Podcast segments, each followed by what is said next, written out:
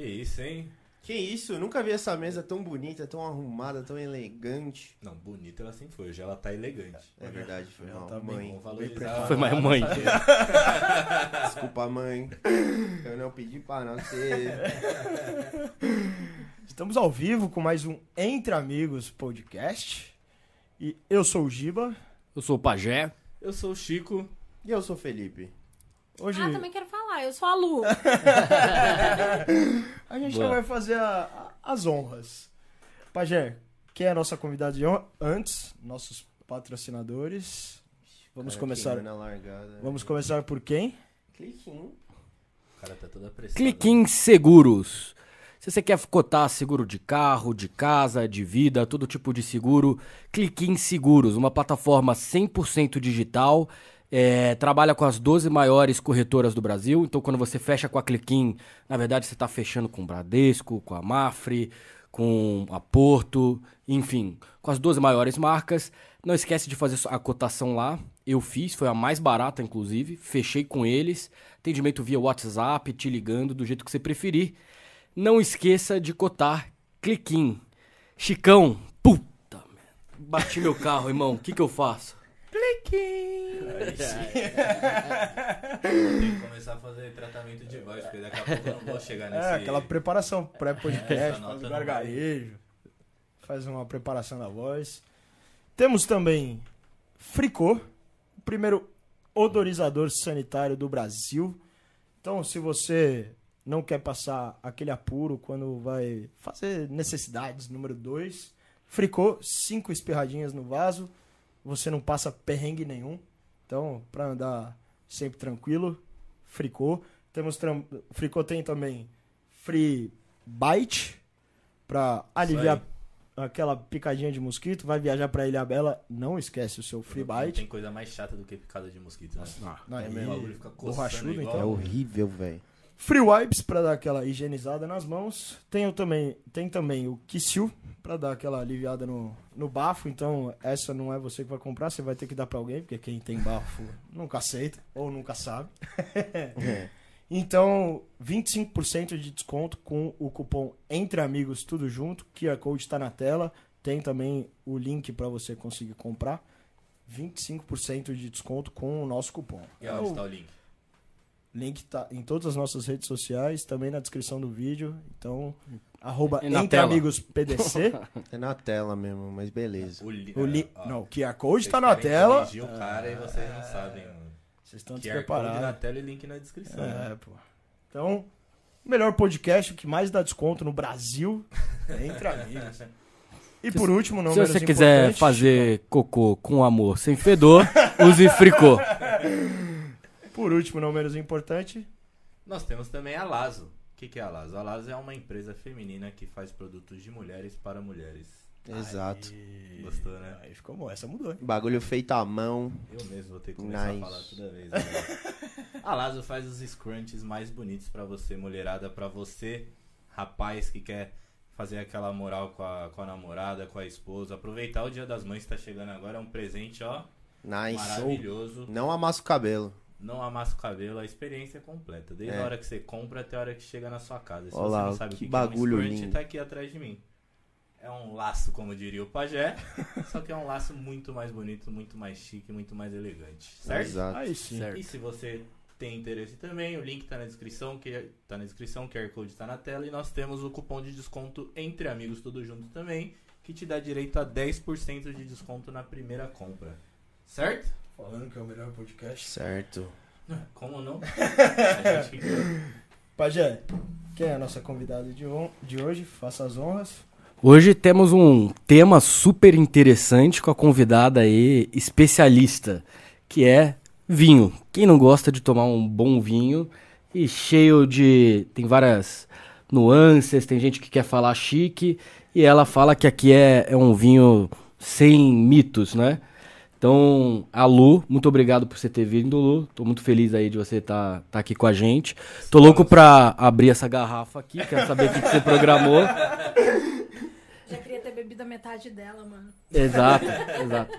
Não, eu tava até perguntando aqui antes de entrar no ar se pode tomar cerveja antes do vinho ou se vai atrapalhar o paladar. Como é que funciona essa. Não, pode tomar cerveja, vai lá. Pode? Pode. Ah, então pega, então pega uma né? cervejinha aí pra mim. Que vai. Bom, bom, bom também nunca ficou, não. Também não vai ficar. tá? Mas tem uma aguinha ali que dá pra limpar. reduzir, Palato. Pelo menos, né? Limpar o palato. Pega um. Pô, enquanto o pajé se serve, então, fala pra gente, Lu, quem é você, o que, que você faz. Da onde vem, palavras. como se alimenta. De vinho. Justo. Olha, eu tô assim um pouquinho acima do peso, né? Então eu tenho que escolher. Eu como ou eu bebo. Então eu tenho bebido. É, Fomos pela opção certa, né? Ah, o Só no pajé come e bebe? Só Exato. no Brasil que a gente não considera o vinho na categoria de alimento, né? A Europa inteira considera. Então eu tô trocando uma coisa pela outra. Isso é Não bom. tá dando muito certo, não. Continuo engordando. Isso é o caminho natural do ser humano. Então, é- Aliás, começando pelo. aliás, eu não sei Pelo se é um começo. ou se é uma verdade, Lu. Já vou tirar uma dúvida. Vamos lá. Uma tacinha de vinho todo dia, apesar de não ser muito uma pergunta para uma sommelier, talvez para um endócrino, um médico. Uma tacinha de vinho todo dia faz bem? Muito bem. Muito bem. Inclusive, assim, a maior parte dos médicos hoje, eles aconselham que as pessoas tomem uma tacinha de vinho por dia, né? É, o vinho, ele tem muitas propri- propriedades que beneficiam muito a saúde. Então, faz super mega bem, tá? E aí tem que ser um vinho uma boa escolha. né? Não é.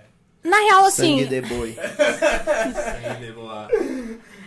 É que na real, assim, o vinho, a partir do momento que ele é feito de uma família de uvas das vitiviníferas, né? Que são uvas apropriadas para se produzir um vinho de qualidade, é, não importa o preço que ele custa. Então, às vezes, a gente tem essa coisa na cabeça, ah, vinho bom é vinho caro, né? Vinho bom é aquele que você bebe e fala, mano, eu gosto desse, esse é um vinho bom. Então, tirando os vinhos feitos de uvas não viníferas, não, da família das não vitiviníferas, é, o restante faz muito bem à saúde. Pô, e, e isso faz maior sentido, né? Porque a Casa Perrini ganhou, acho que em 2019, melhor vinho, não sei o quê. E ele não é um, um, um vinho muito caro, né? Tipo um vinho de 90, 100 e poucos reais. É barato também. Não, mas é um valor Ah, não, mas é bom. Pô, pra valor- vinho, velho. É, ok. Pra ser o melhor vinho, né? Isso que você tá querendo É, dizer. eles ganharam um prêmio de melhor vinho e, era uma- e é uma vinícola brasileira também. Que é, Sim. pô, ganhamos um prêmio importante, né? Sim.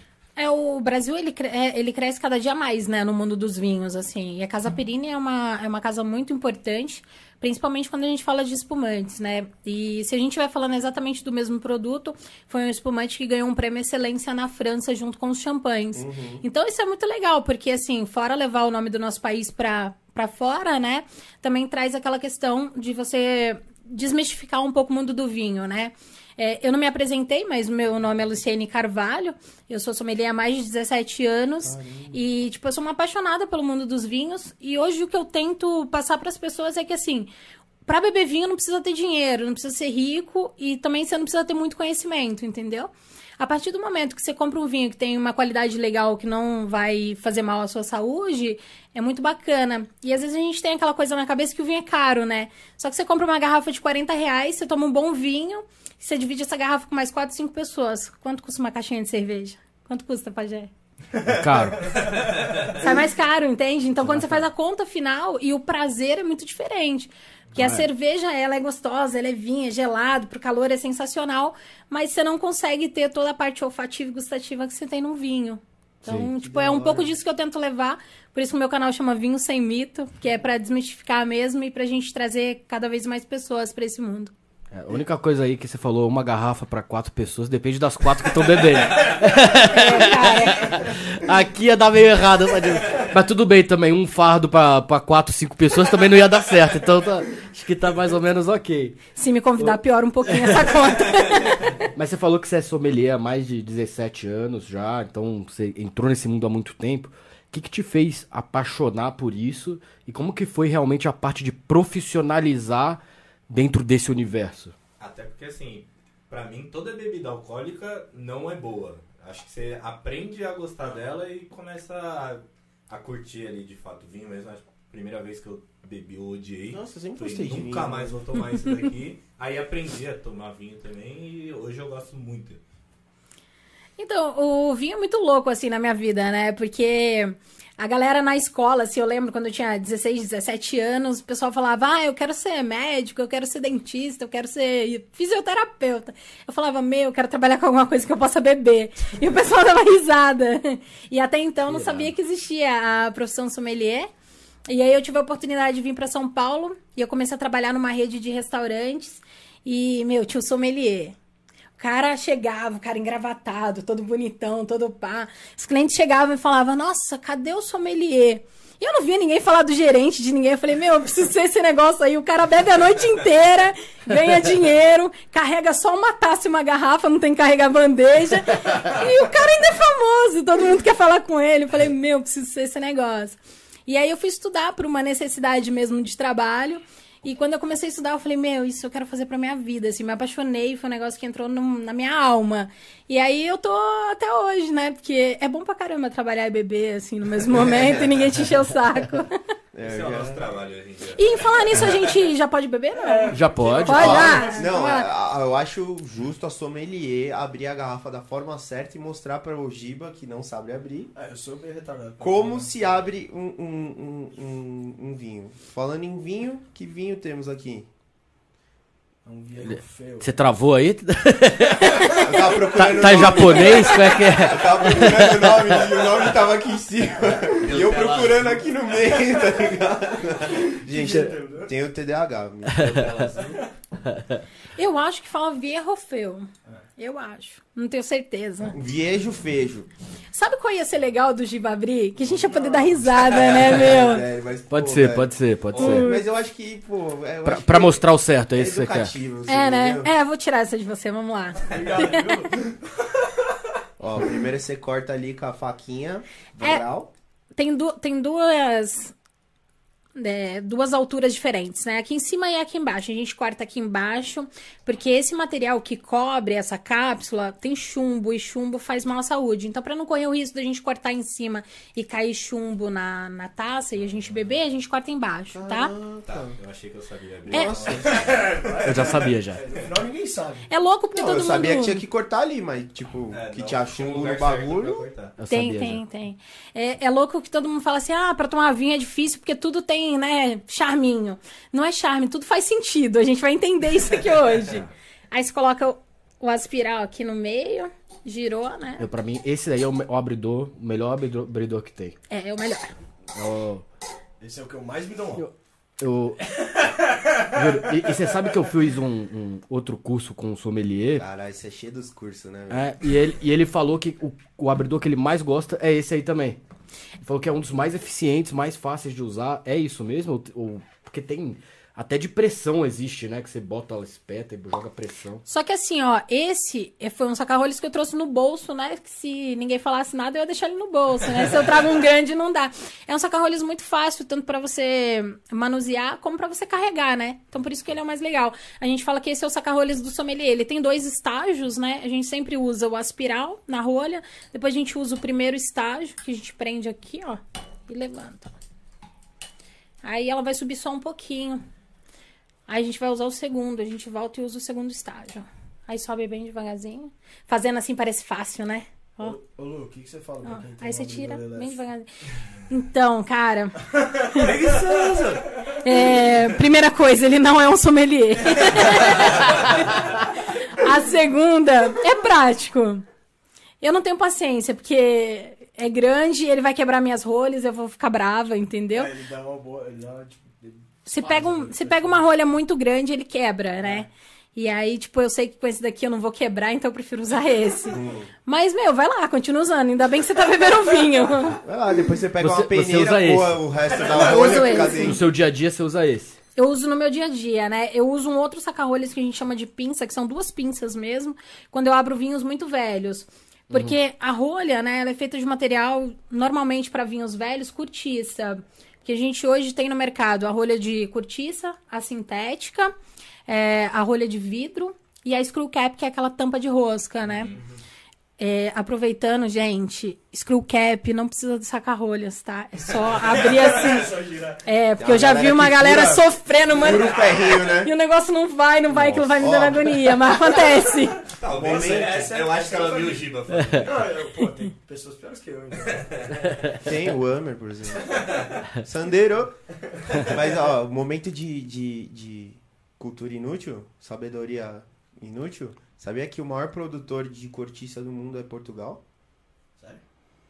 Uau. É, só dois países, na verdade, é, tem a árvore, né? Que é o sobreiro, que é de onde é tirada a casca da árvore para se fazer a cortiça. Então, os dois países que são relevantes para o mercado da cortiça é Portugal e Espanha. Exatamente, é isso aí. Só que olha que louco, né? Nem parece que ele morou em Portugal. Ah, entendi, entendi. Não, ia ser bom. Tem um porquê. Tem um porquê, tem um porquê. Usando o código. Não é frescura. I- Ia ser bom se ela falasse assim: Espanha passou Portugal recentemente, só pra acabar. Só tem dois. Velho, não é, mano. Porque se Portugal parar de produzir cortiça, eles não exportam porra nenhuma, mano. É, é cortiça e couve, é o que tem lá, velho. Não, peraí, tem vinho, tem porco preto, tem uma parte de coisa boa lá. aí. Só o porco preto da Espanha é mais gostoso. Até porque o melhor pastel de. Belém é do Habib's. Mas sabia que Não o fala dono isso, do que você Habib's- acaba com, Li- acaba com Lisboa. Mas sabia que o, o dono do Habib's, ele é português. Sim. E Ele, ele tinha padaria, ele começou com... Na verdade, o pai dele tinha padaria, ele era... Estudava pra ser médico. Nada a ver uma coisa com a outra e abriu um restaurante árabe, beleza. Nossa, que da hora. É, Eu sou uma caixinha de Miscelânea. Agora, Lu, partindo pro momento de servir o vinho, qual é a taça? Ah, Não, lá. calma. Não temos um decanter aqui, né? Não temos um decanto, falhamos na missão. Falhamos na missão. Acabou o podcast, valeu, gente. Obrigado. Olha, eu vou falar que vocês acertaram na missão, cara. Porque o decanter, ele é algo, assim, bem controverso, sabe? Porque o vinho é algo que traz muito glamour, muita excelência. Então, as pessoas olham aquele decanter... Pra quem não sabe, decanter é uma jarra de vidro, tá? Então, a galera olha aquele decanter e fala... Nossa, que bonito, que imponente, né? Preciso colocar o meu vinho no decanter. Só que o trabalho do decanter é oxigenar o vinho. Só que ele oxigena o vinho 20 vezes mais rápido do que o vinho na garrafa. Então, o que que acontece? Se eu tenho um vinho jovem que não precisa passar pelo decanter, ao invés dele ajudar, ele atrapalha, porque eu perco toda a expressão aromática e até gustativa do meu vinho. Então a gente coloca no decanter vinhos assim bem pontuais.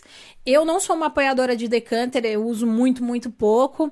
É, só para casos bem extremos. Porque o que, que acontece? Se eu sentar aqui com vocês e gente- vocês falarem assim, a gente tem 30 minutos para tomar esse vinho, e eu ver que ele precisa de decanter, eu vou colocar. Do contrário, se a gente tiver uma hora para tomar o vinho, eu falar, não, vamos tomar assim, porque a gente aproveita todos os momentos do vinho. O decanter te tira um pouco isso. Entendeu? Então, tipo, eu não curto muito decanter. Nossa. Então, O oxigenador vai na mesma linha. O oxigenador vai, só que ele faz menos, né? Ele faz cinco vezes mais. E se você pega um Forte P, que é um mais top que tem hoje, ele faz, tipo, 10 vezes mais. O decanter faz 20 vezes mais.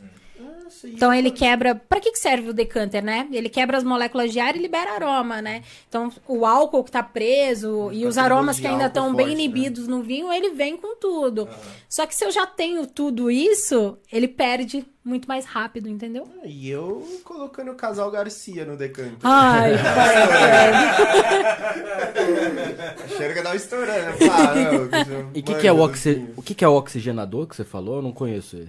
Ele é tipo um, um filtrozinho, né? E você coloca o vinho e ele vai filtrando. Só que ele tem uma espiral um pouquinho mais grossa do que a do saca-rolhas e o vinho vai passando pelaquela espiral. E aquilo ajuda a quebrar as moléculas de ar mais rápido e liberar aroma. Entendi, Entendeu? entendi. Que legal, não sabia essa eu não É sabia. bem louco, Tem, tem né? alguns. Tem uns que você coloca que parece uma caneta que vira, tipo, um, te ajuda a servir, também faz a oxigenação. Tem esse que é um filtrozinho. Tem alguns estilos diferentes. Mas todos fazem o mesmo trabalho, o mesmo processo. E aquele lance de tipo, ah, esse decanter é pra tal tipo de uva e vinho, esse é pra tal outro, não sei o quê. O desenho em si dos decanters, eles influenciam quanto eles vão oxigenar ou não? Influenciam. Ah, é? Influencia muito, assim. Inclusive, a taça também faz esse processo, né? Então, vou dar um exemplo. Essa taça aqui é... É, essa é uma taça genérica, né? É uma taça que a gente fala que é genérica, que você pode usar ela para qualquer tipo de uva. Porque se vocês perceberem, dá essa outra taça aí, por gentileza. menor? É, essa menor. Então é assim, ó. Essa aqui é uma taça menor, com a boca mais fechada, né? essa é uma taça mais utilizada para vinho branco. Porque o vinho branco ele não tem essa, a explosão de aromas como tem um vinho tinto. Ele tem, uma, ele tem muitos aromas, mas a explosão é menor. Então a boca mais fechada ajuda a segurar um pouco mais esse aroma e a gente curtir um pouco mais os aromas do vinho, né? Tudo tem um porquê. E a taça é mais baixa porque o vinho branco a gente toma ele numa temperatura um pouco mais baixa do que a temperatura do tinto. Então isso também ajuda porque eu coloco uma quantidade menor e meu vinho vai demorar mais tempo para aquecer. Então imagine, essa aqui é uma taça maior com a boca mais aberta. Então eu tenho uma taça maior para vinho tinto, porque não tem problema de aquecer tão rápido, e eu tenho uma boca maior porque eu tenho uma explosão maior de aromas. Então isso vai vir com mais potência. O tanto que a boca é aberta, a altura da taça, o formato da taça, tudo isso ajuda. Lu, faz diferença? No frigir dos ovos, faz diferença sim. Se você é um conhecedor e você quer tirar detalhes bem específicos desse vinho. Se não, não faz, tá? Então a gente pode É. tomar num copinho americano se só quiser dar um. Bebe no bico. Então, você Não sabe que eu exagera, acho. Não exagera. Você sabe que eu acho esse negócio do copo muito engraçado, né? Em copo americano. Eu não tenho taça em casa. Essa Lu vai ter um treco, velho. Ó, eu tenho umas, eu tenho umas referências de mulheres sommeliers e elas usam hoje muito essa questão do copo. Elas tomam em copo, tal, não sei o quê. Eu não tomo por quê? Porque quando eu coloco o vinho na taça e no copo e eu provo junto, eu sinto uma diferença absurda no meu paladar. Sério? Então por isso que eu não uso, entendeu? Porque eu não acredito que você consegue obter a mesma coisa do vinho no copo e na taça. Mas a experiência é válida. Um- Uma hora ou agora, pega um copo, coloca e você vai perceber a diferença. Não é uma questão só de visual, né? Porque a gente olha e fala assim: ah, eu tô sentindo diferença porque eu tô vendo o copo e a taça. Realmente tem uma diferença. Pra mim, tá? Ah, Essa é a minha opinião sobre- É muito mais aguçado já. Muito É. pra sentir cada um dos de... cada detalhe que tem em cada. Eu acho que até o paladar de quem não é vai sentir a diferença. Por isso que eu faço o teste. É, hoje eu, eu, eu optei por dar aula para pessoas que estão iniciando no mundo do vinho, tá?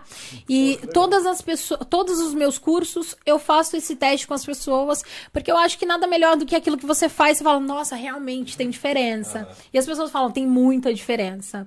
Portanto, assim, eu tive medo, né, da taça que eu ia encontrar aqui hoje. Eu trouxe uma caixa de taça. Falei, vai que aparece um, um copo lá americano. Pô, eu quero fazer um teste agora. De fato, assim, se dependesse de mim, ia ser no copo americano. Porque tipo, em casa só eu consumo bebida alcoólica. Então eu nunca peguei e falei, puta, eu preciso comprar taça. Então às vezes eu compro vinho, tenho copo americano, eu tomo no copo americano. Então, eu E não pra mim, tenho. pra mim, pro meu paladar, a experiência é a mesma como se eu estivesse tomando no. É porque eu gosto de. Eu Nem sei se eu tenho paladar, mas. Eu gosto do álcool. Eu tenho uma taça de cada tipo, estilo, fabricante, porque eu compro a caixa, quebro todas, sobra Só, uma. ele só É, tem Isso é Vai cagada, né? sobrando, vai sobrando, vai sobrando, e aí eu tenho uma de todas. Eu tenho só os restos do meu tá aqui. casamento também. Aí chega igual tá aqui, ó. Só tem duas É. de cada. Não, agora eu só tenho três, porque eu consegui quebrar mais duas.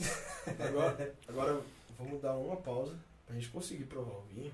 Opa, ai, chegou a hora. Olha, Pode servir normal assim, né? Pode servir normal. O que, que seria servir normal?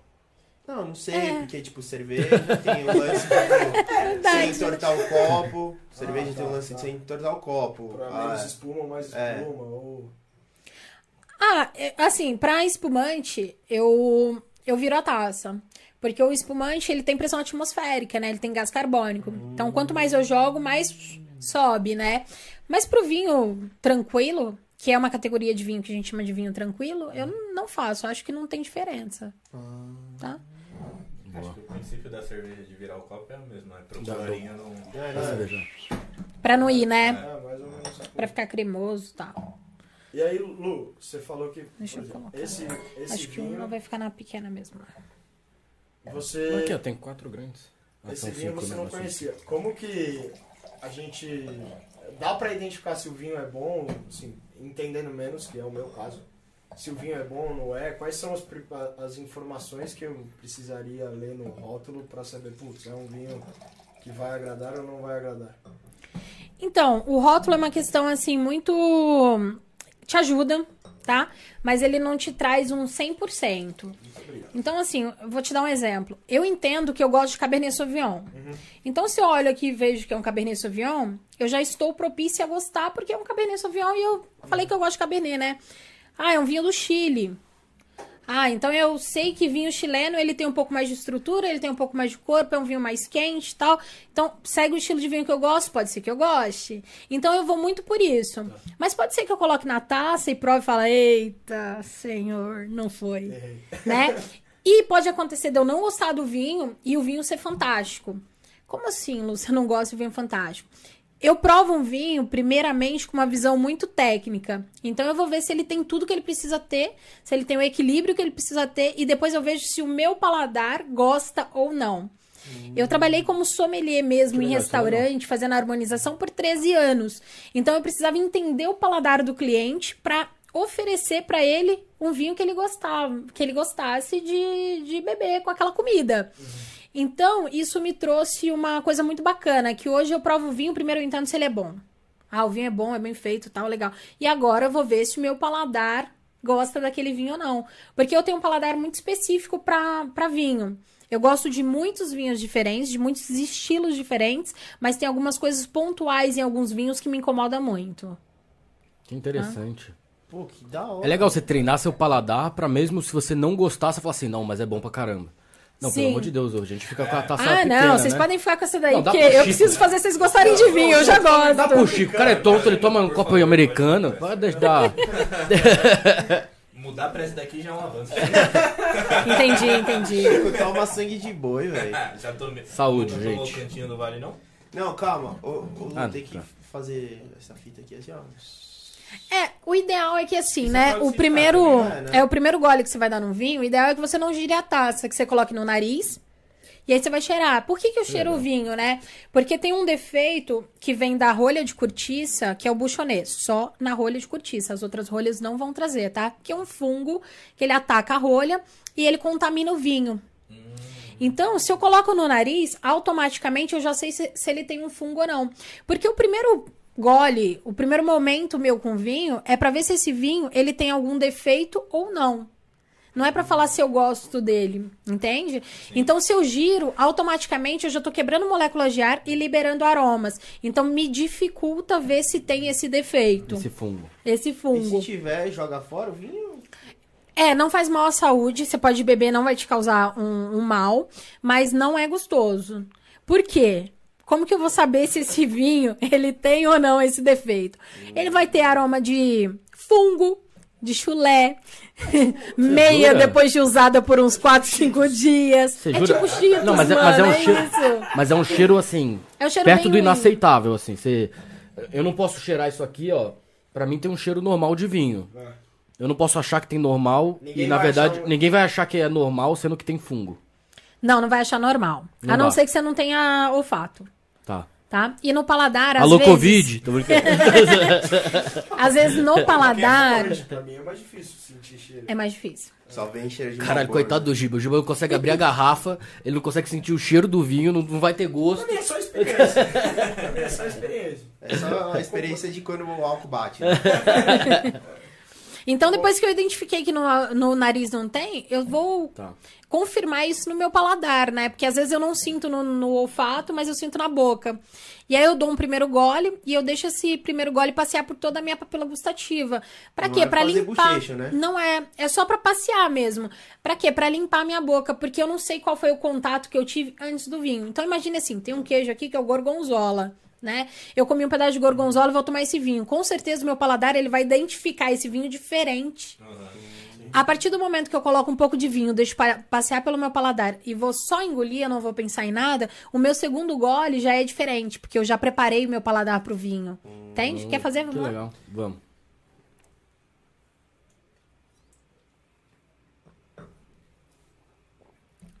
É difícil não fazer um bochecho, né?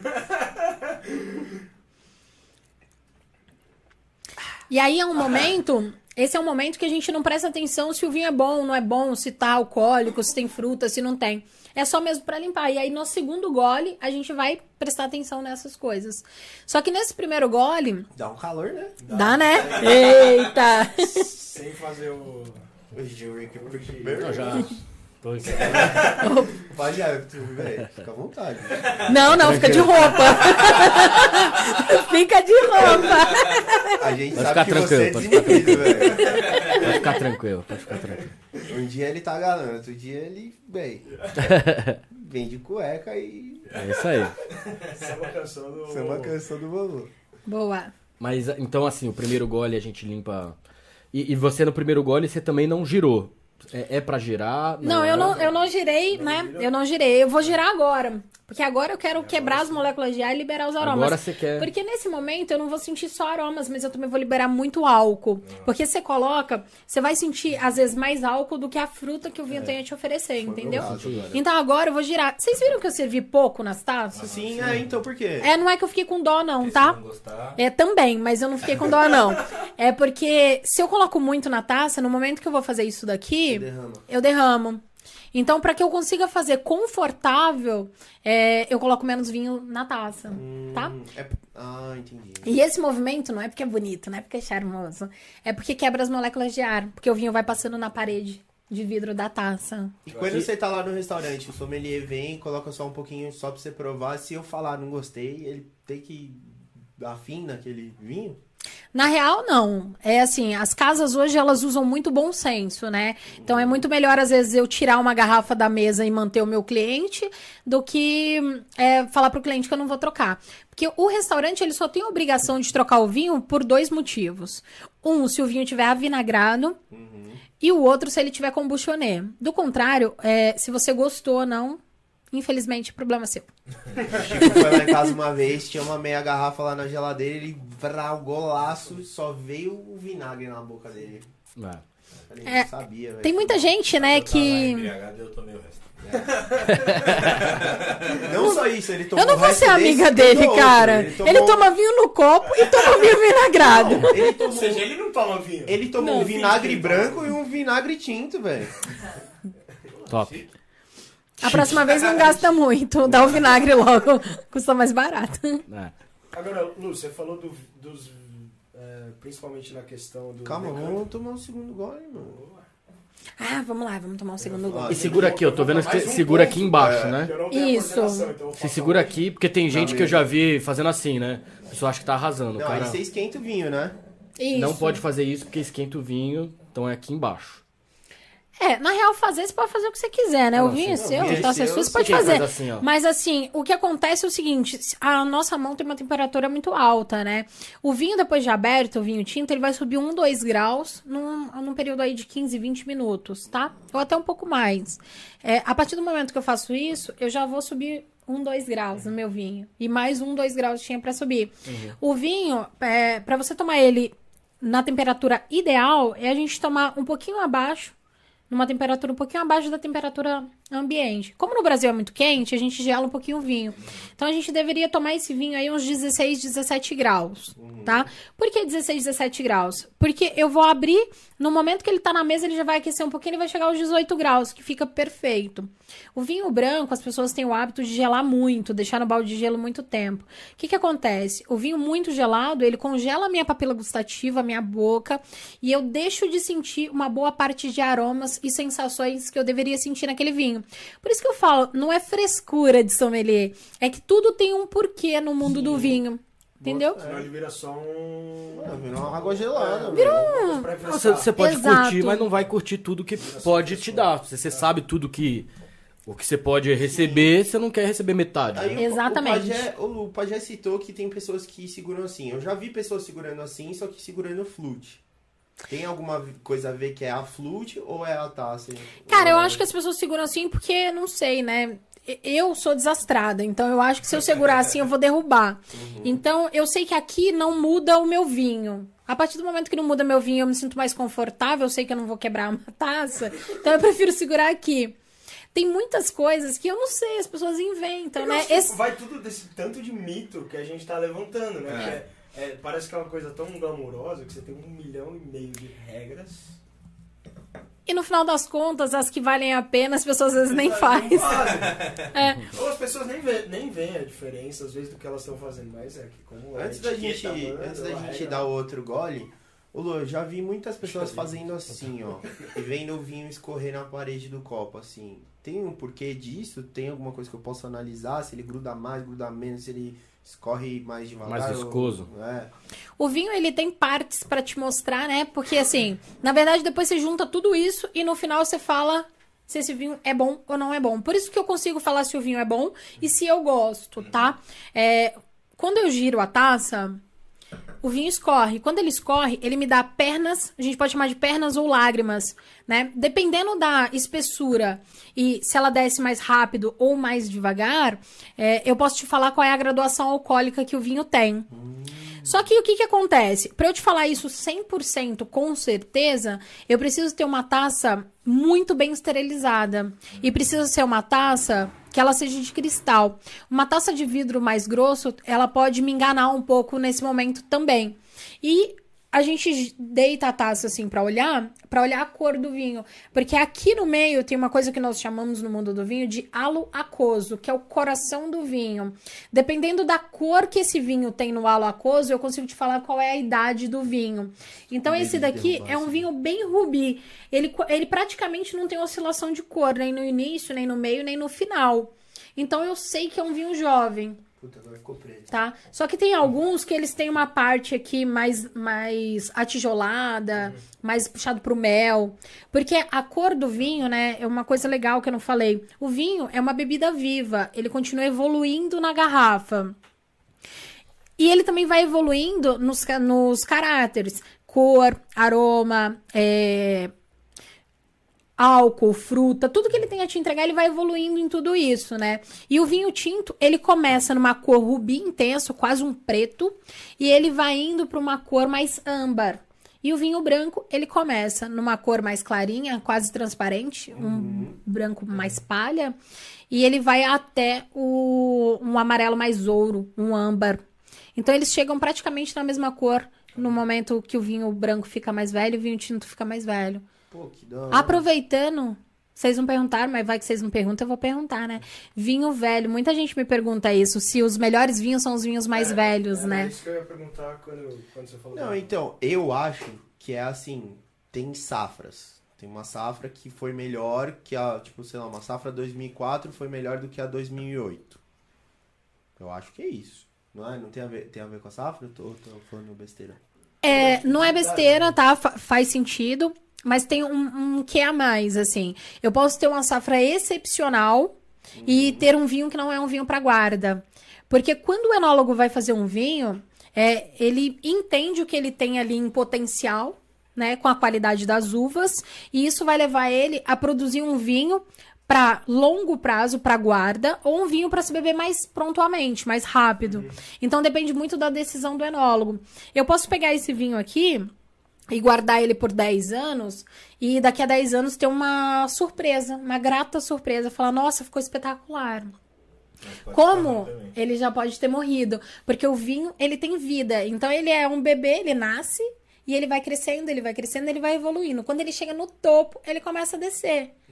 E chega um momento que ele morre. Como assim morre, né? Eu não sinto mais nada, eu não sinto mais fruta, já não tem mais acidez, já não tem mais tanino, não tem mais nada. Então ele tá morto. Então isso pode ser uma completa surpresa. Não tem como identificar se o vinho vai estar bom daqui 10 anos ou não. É, a gente, a gente tem uma ideia, né? Assim, pelo ano, pelo enólogo que fez, pela uva que ele utilizou, é, a, a maior parte dos vinhos tem ficha técnica disponível na internet. A gente consegue dar uma olhada no que, que o enólogo pensou para aquele vinho. Então a gente tem, assim, 70% de certeza se ele é um vinho para guarda ou não. Tanto pode ser uma surpresa para um vinho que não foi feito para guarda, como um que foi feito. Eu já tive experiência de pegar vinhos que o enólogo falava assim: ah, esse é um vinho para 20 anos, e eu abri ele com 10 e o vinho já tá morto. Como eu já peguei vinhos que não era para guardar e eu guardei sem querer, acabei deixando no meio dos outros, quando eu abri o vinho tava fantástico. Então pode acontecer. Mas aí, quando a gente fala de vinhos mais baratos, dá para arriscar, né? Quando a gente fala de vinhos muito caros, é melhor não arriscar, não. Mas esse dos 20 anos, aí você sacaneou o cara. O cara falou assim: Meu, vou ficar 20 anos na paz, vou fazer um vinho. Fala assim: abre em 20 anos. Meu, vou ficar aqui, ganhei meu dinheiro, ficar na paz. Você foi abrir em 10, puta. Sacaneou o cara. Quebrou o cara. É, na real eu ajudei, porque eu tive que comprar outra garrafa, né? Eu abri aquela. Mas os melhores são os mais velhos?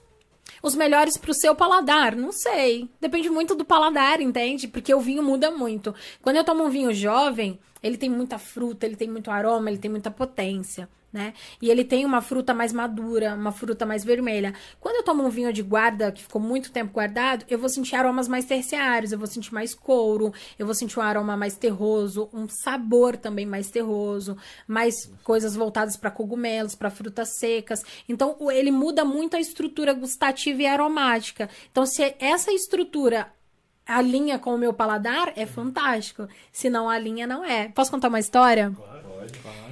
É, eu me formei tem quase 18 anos, né? Eu sou nova, gente. Não faz conta. E quando eu me formei, né?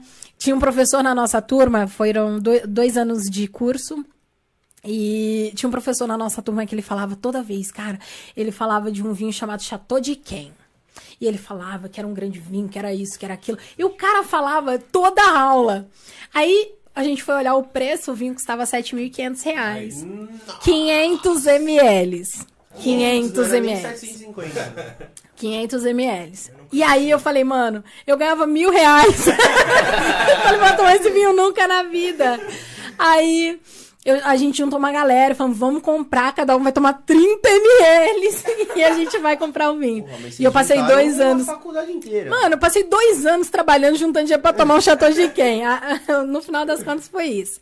E aí a gente marcou uma noite, aí fizemos todo aquele auê pra tomar o Chateau de quem e tal, e a gente se preparou. Ai, gente, eu até me maquiei pra tomar o vinho. Fomos tomar o tal do Chateau de quem. Nossa, na hora que eu botei na boca, falei, mano, quero meu dinheiro de volta. eu só pensava no meu dinheiro. Era muito ruim. Sério? Era muito ruim. Eu falei, como assim? É tão ruim, mas era tanto dinheiro.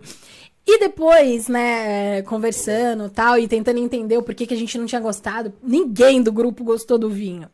A gente não gostou por quê? Porque a gente não estava preparado para aquele tipo de vinho. Hum. Aquele momento não era para o Chateau de Quem. A gente tinha. O Chateau de Quem é, é um vinho francês de sobremesa. É um vinho doce, mas é um vinho de qualidade, tá? Que tem diferença do vinho doce que não tem qualidade para o vinho doce que tem qualidade. E a gente não estava preparado, a gente não conhecia vinho de sobremesa, a gente não estava alinhado com aquele vinho. Porque quando a gente se forma, a gente não sabe muita coisa, né? A gente vai aprendendo depois na. E, e eu gosto de contar essa história para explicar exatamente o que você me perguntou, porque às vezes eu tomo um vinho e falo assim, ó, oh, esse vinho aqui custa 30 reais. Você fala, nossa, mas eu adorei. Aí eu abro um de mil reais para você e falo, nossa, mas esse eu não gostei. Porque você não tá pronto, seu paladar ainda não tá preparado. O brasileiro, em geral, tem paladar de criança para tudo. Então, o que, que o brasileiro curte? o que é docinho, o que é facinho, o que é levinho, o que é gostosinho, né? Casal e pro vinho a mesma coisa. Só que o paladar, o paladar ele é muito legal, porque ele é extremamente adaptável. Então, eu falo com as pessoas que tomam vinho doce, vai tomando devagarzinho o vinho seco, que vai chegar um momento que você vai falar, nunca mais eu quero tomar o vinho doce. Porque o vinho doce, na real, o que ele te entrega é só a doçura. Não. Porque essas sensações todas que você consegue sentir no vinho seco, você nunca vai sentir no vinho doce, porque ele não tem. Tanino, fruta, acidez. Então, às vezes é uma piração você pegar a taça e ficar, nossa, tem aroma de quê? Nossa, tem sabor de quê? E é legal essa. Mas não pode virar um eno chato, tá? tá? Não pode sentar aqui na mesa dos, dos amigos e ficar assim, não. ai, gente, vocês estão sentindo? Hum, nossa, pelagem de animal, você sentiu? Nossa, eu senti. Não, então, vamos, eu quero propor é, um negócio. vamos tomar, porque ela, ela, tá, ela tá esperando um gole, a gente faz a tempo. A gente vai tomar um gole, aí cada um vai falar uma nota. E aí ela vai falar, não, é mentira, você não tá sentindo isso porque não tem. Fechou? Uma nota? Não, é, vai, sei lá, tem gosto de, de mano, cerveja. Entendeu? Tá, então vai.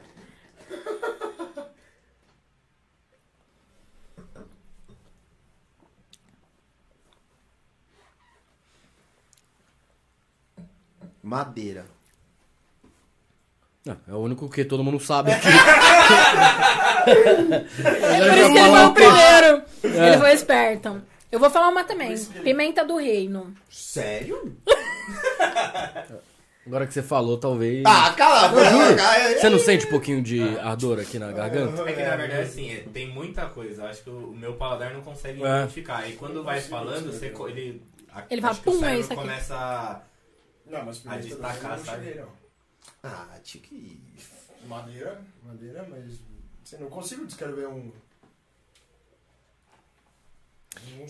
O que você sente no vinho nunca é errado, tá? Porque o que você vai sentir no vinho é a sua memória olfativa e gustativa. Então, um exemplo assim. Eu sinto pimenta do reino porque eu conheço o aroma e o sabor de pimenta do reino. Se eu não conhecesse, eu jamais sentiria em um vinho. Então, às vezes, você pode virar e falar assim, ah, eu tô sentindo manga. Às vezes, manga é tão presente na sua vida que quando você chegou aqui na taça, a primeira coisa que você sentiu foi manga. E não tá errado, entende? Então, o que você vai sentir no vinho é aquilo que você conhece. Como que eu melhoro, né, o meu olfato e o meu paladar para sentir mais coisas em um vinho? Treinando. Então, assim, eu vou comer esse queijo aqui, eu vou botar ele no meu nariz, eu vou botar ele na minha boca, eu vou prestar atenção no gosto, vou engolir, beleza. Quando tiver esse aroma e esse sabor no vinho, eu vou sentir. Do contrário, eu não vou sentir. Se eu não treinar o meu olfato, o meu paladar, isso não vai acontecer. Mas seria maravilhoso se ela olhasse e falasse que não tem madeira. Tudo que eu queria. Ah, eu presumi que é feito é, barril usado. Então você roubou. Roubei. Roubou, porque você imaginou, você não sentiu. Roubei, roubei total. Nossa, e eu falei, já tô com um expert aqui, não é? Que ele falou que tem madeira. Você conseguiu identificar alguma coisa, Pajé? Nada, ó. velho. Só a pimenta do reino. Não, depois que ela falou antes. Não, o que eu identifiquei, na verdade, foi mais o. A minha garganta, assim, eu senti um pouco de. Não ardor, mas como se fosse uma sensação quando você come uma pimenta, assim, na minha garganta aqui, que eu senti. Mas eu sinto ele mais seco, assim, mas. Ele é um vinho pra mim. É, é um pouco mais forte do que. Não é muito adocicado. Mas foi meio que isso, assim, não consigo. Não me vem na cabeça algum Nada. aroma, uma coisa específica. E você, Chico? Foi meio que Eu isso. também não. Eu, nada, eu- não, né? não, eu sinto tipo grama, alguma. Sabe? Madeira. Você nunca comeu grama? Já. Então, um gostinho de grama, um cheirinho mais de grama. De terra. Eu vou precisar tomar a garrafa inteira pra poder. E se a gente trocar a grama por herbáceo? É, eu não sei o que é herbáceo. Herbáceo são aromas e sabores mais verdes, puxado pra Ah. coisas mais verdes, sabe?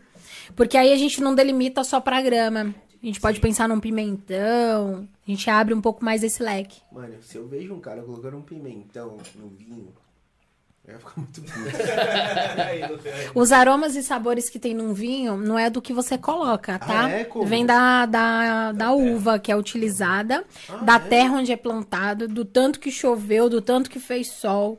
A gente chama isso de terroir. A unção da terra, com o tempo, com a mão do enólogo. Isso é um terroir. Mano, é animal. o Então, é isso muito traz pro louco. vinho os aromas e os sabores. Então, exemplo, a gente tá tomando um Cabernet Sauvignon. Cabernet Sauvignon é uma uva francesa da região da- de, de Bordeaux.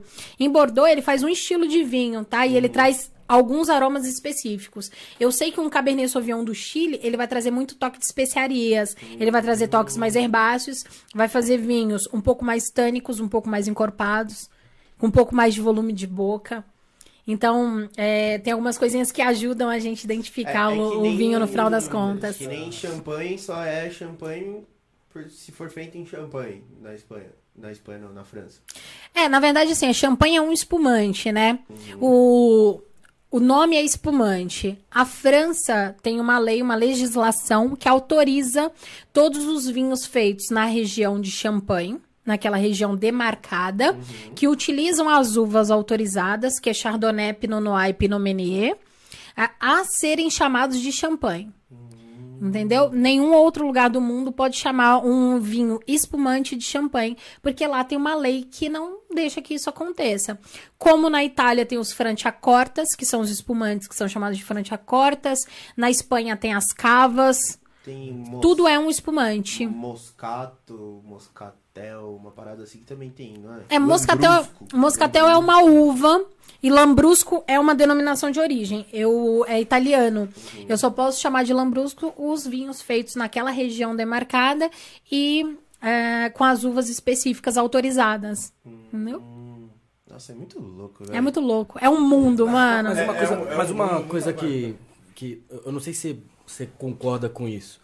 É, eu, na verdade, participei de um evento, um negócio que eu falei que, é que um curso foi um evento que foi um enólogo lá falar.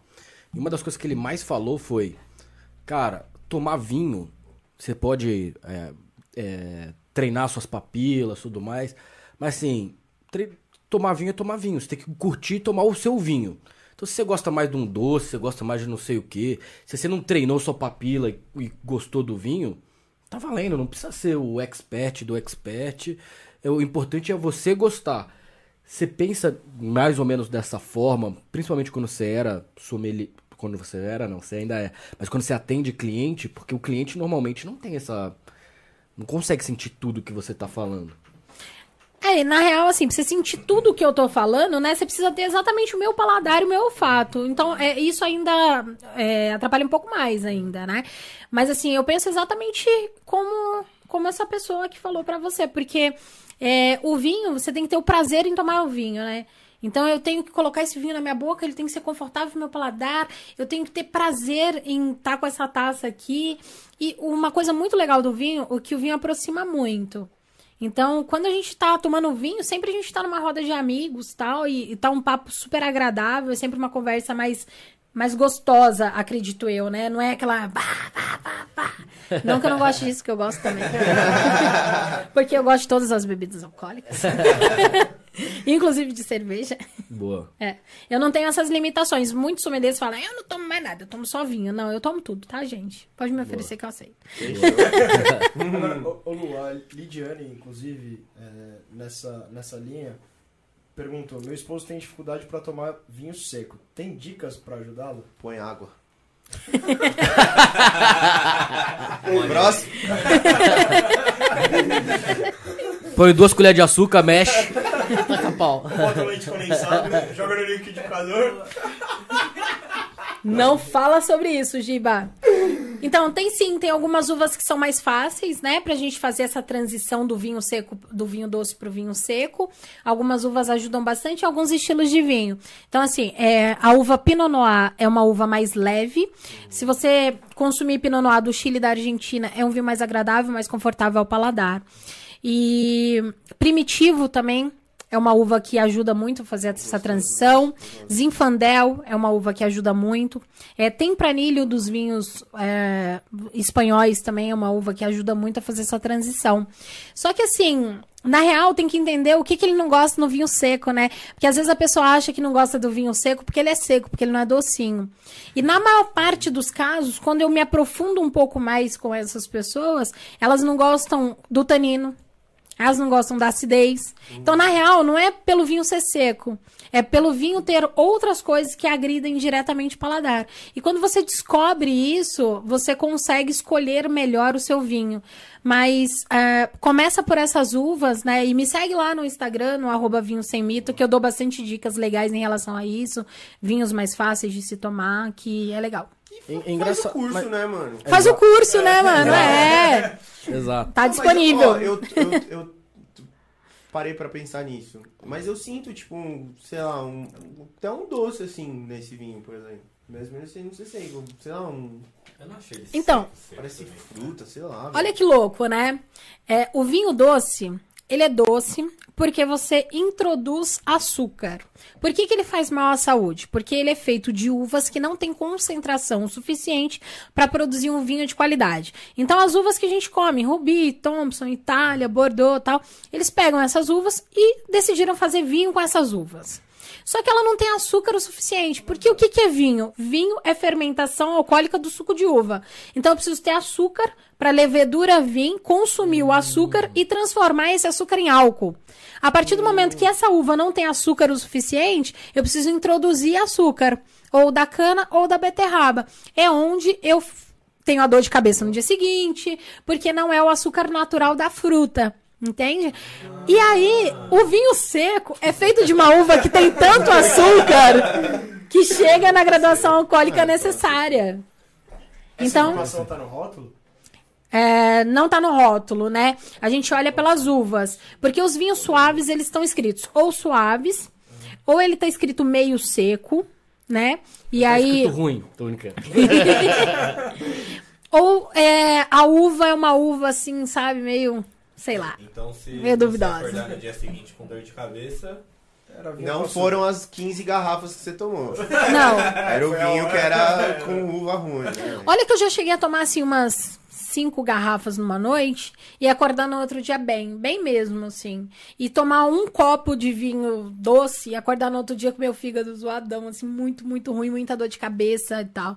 E realmente é muito ruim essa sensação. Colocando. É, você sabe bem, né? Na taça. Tomando um litro de Epocler no outro dia. A, a Erika pediu uma dica, na verdade duas. Vinho nacional, tinto e seco. Vinho nacional? Ah, tem um que eu tomei esses dias que é barato e é bom, chama Bah, B-A-H. É muito bom.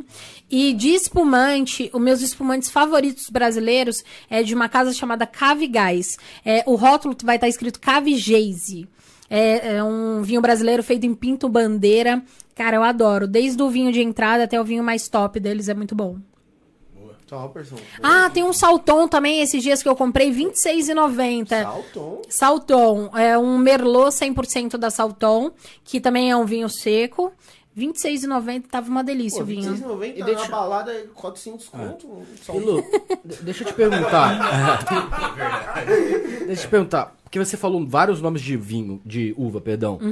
Mas assim, toda vez que eu vou no mercado, e obviamente não vou procurando um vinho super específico, mas é Cabernet Sauvignon, é Merlot.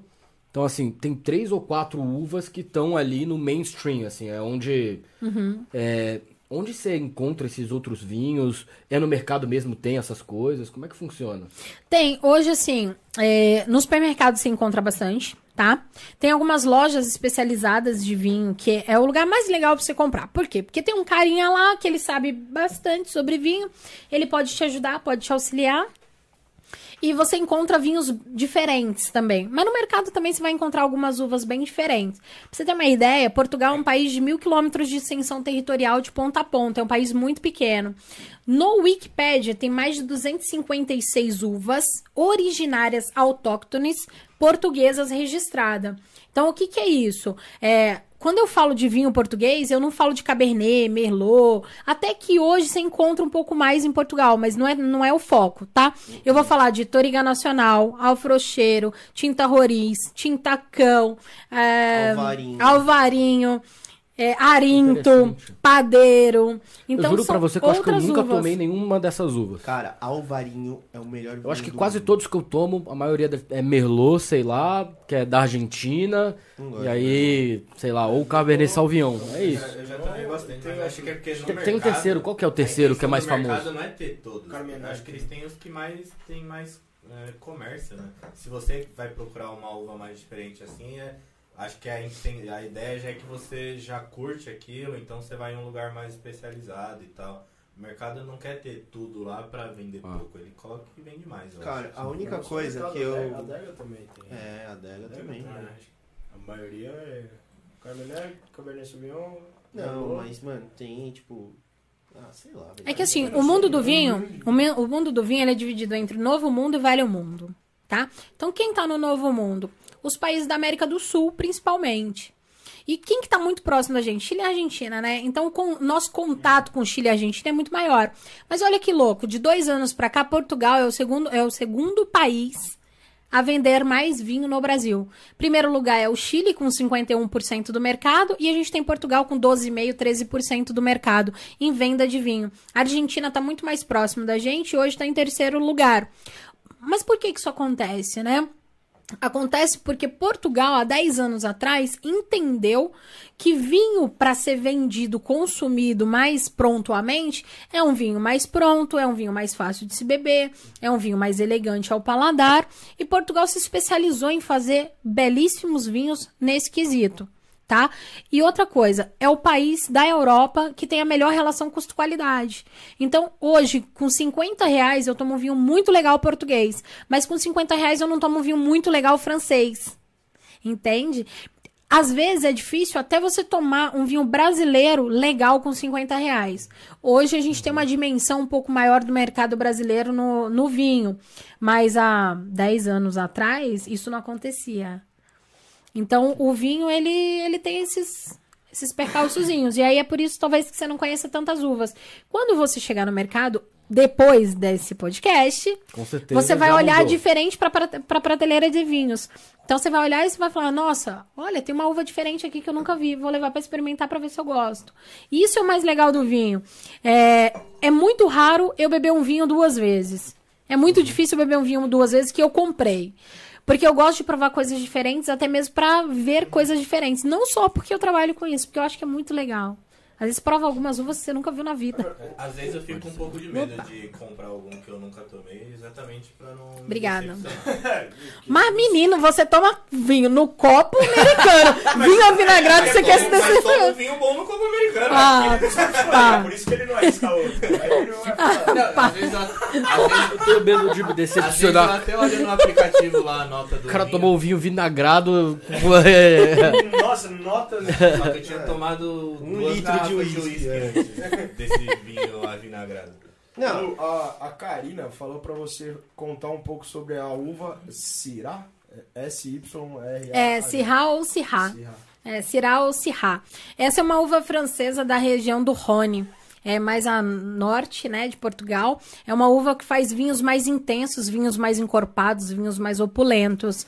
É, nor- ela tem uma casca. A cor do vinho vem da casca da uva, da pigmentação da casca da uva, tá? Ela tem uma casca praticamente preta, então ela traz vinhos com uma coloração bem intensa. Eu gosto bastante de Syrah, é, principalmente o Syrah do Novo Mundo, que é esse Syrah mais quente, com mais fruta, mais aromático, mais saboroso. Algumas pessoas têm dificuldade com o Syrah porque é, tem um pouco mais de tanino. Tanino é quando eu coloco o vinho na minha boca e eu tenho essa sensação de amarrar, como se eu estivesse mordendo uma banana verde ou um caju. Essa travada que dá, isso é o tanino. E a Syrah, ela tem um pouco mais de tanino. Então algumas pessoas se incomodam um pouco. Eu- não me agrada muito. eu Não te agrada muito? Não, curto muito. Ó. Eu tô comendo ferro. Sei lá, não ligo. Que louco. Eu, eu gosto pra mim, muito. me aprecia, eu gosto. Que- Mas pra você ver, é paladar, né? E que bom que é assim, né? É, Quando eu tomo vinho assim, eu sinto que ele dá essa amarrada só tipo nos dois, três primeiros goles ali. Depois parece que vai passando. e- É engraçado, eu senti isso com esse vinho, assim. Parece que os primeiros goles que a gente deu é uma coisa e agora já é outro. Parece que o sabor muda, assim, depois de alguns Muda. goles. O vinho aberto ele vai evoluindo, né? É até disso que a gente começou a falar no momento do decanter. Se eu pego esse vinho, vocês colocaram no nariz, ele tinha um pouco ainda de álcool e o aroma ainda não estava tão vivo, mas ele já tinha bastante. Se eu tivesse colocado no decanter, cinco minutos depois que abriu, ele estava nesse momento de agora, assim, sabe? Então muda muito rápido. Tô bem mais tranquilo. Agora, o, Sim, Brasil diferente. é um grande consumidor de vinho. É, infelizmente ainda não somos, né? Estamos trabalhando prontamente a isso. Ó, pra você ter uma ideia, Portugal tem mil quilômetros de extensão territorial. Portugal consome 56 hectolitros de vinho por ano. Então, cada pessoa bebe 56 litros de vinho no período de um ano, tá? O Brasil bebe 1,6. Foi a última. últimos, os últimos números que a gente tem.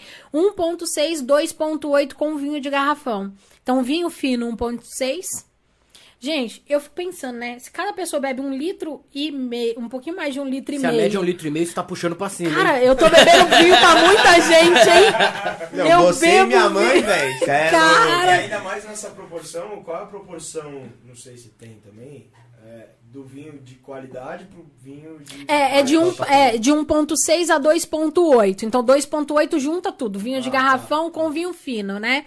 E 1.6 só de vinho fino. Mas a gente já, tá- há uns anos atrás, aí, uns 4 anos atrás, a gente tava no 0.2. Então, a gente melhorou um pouquinho já. É, isso é, Acho muito, a é uma informação... ajudou também, né?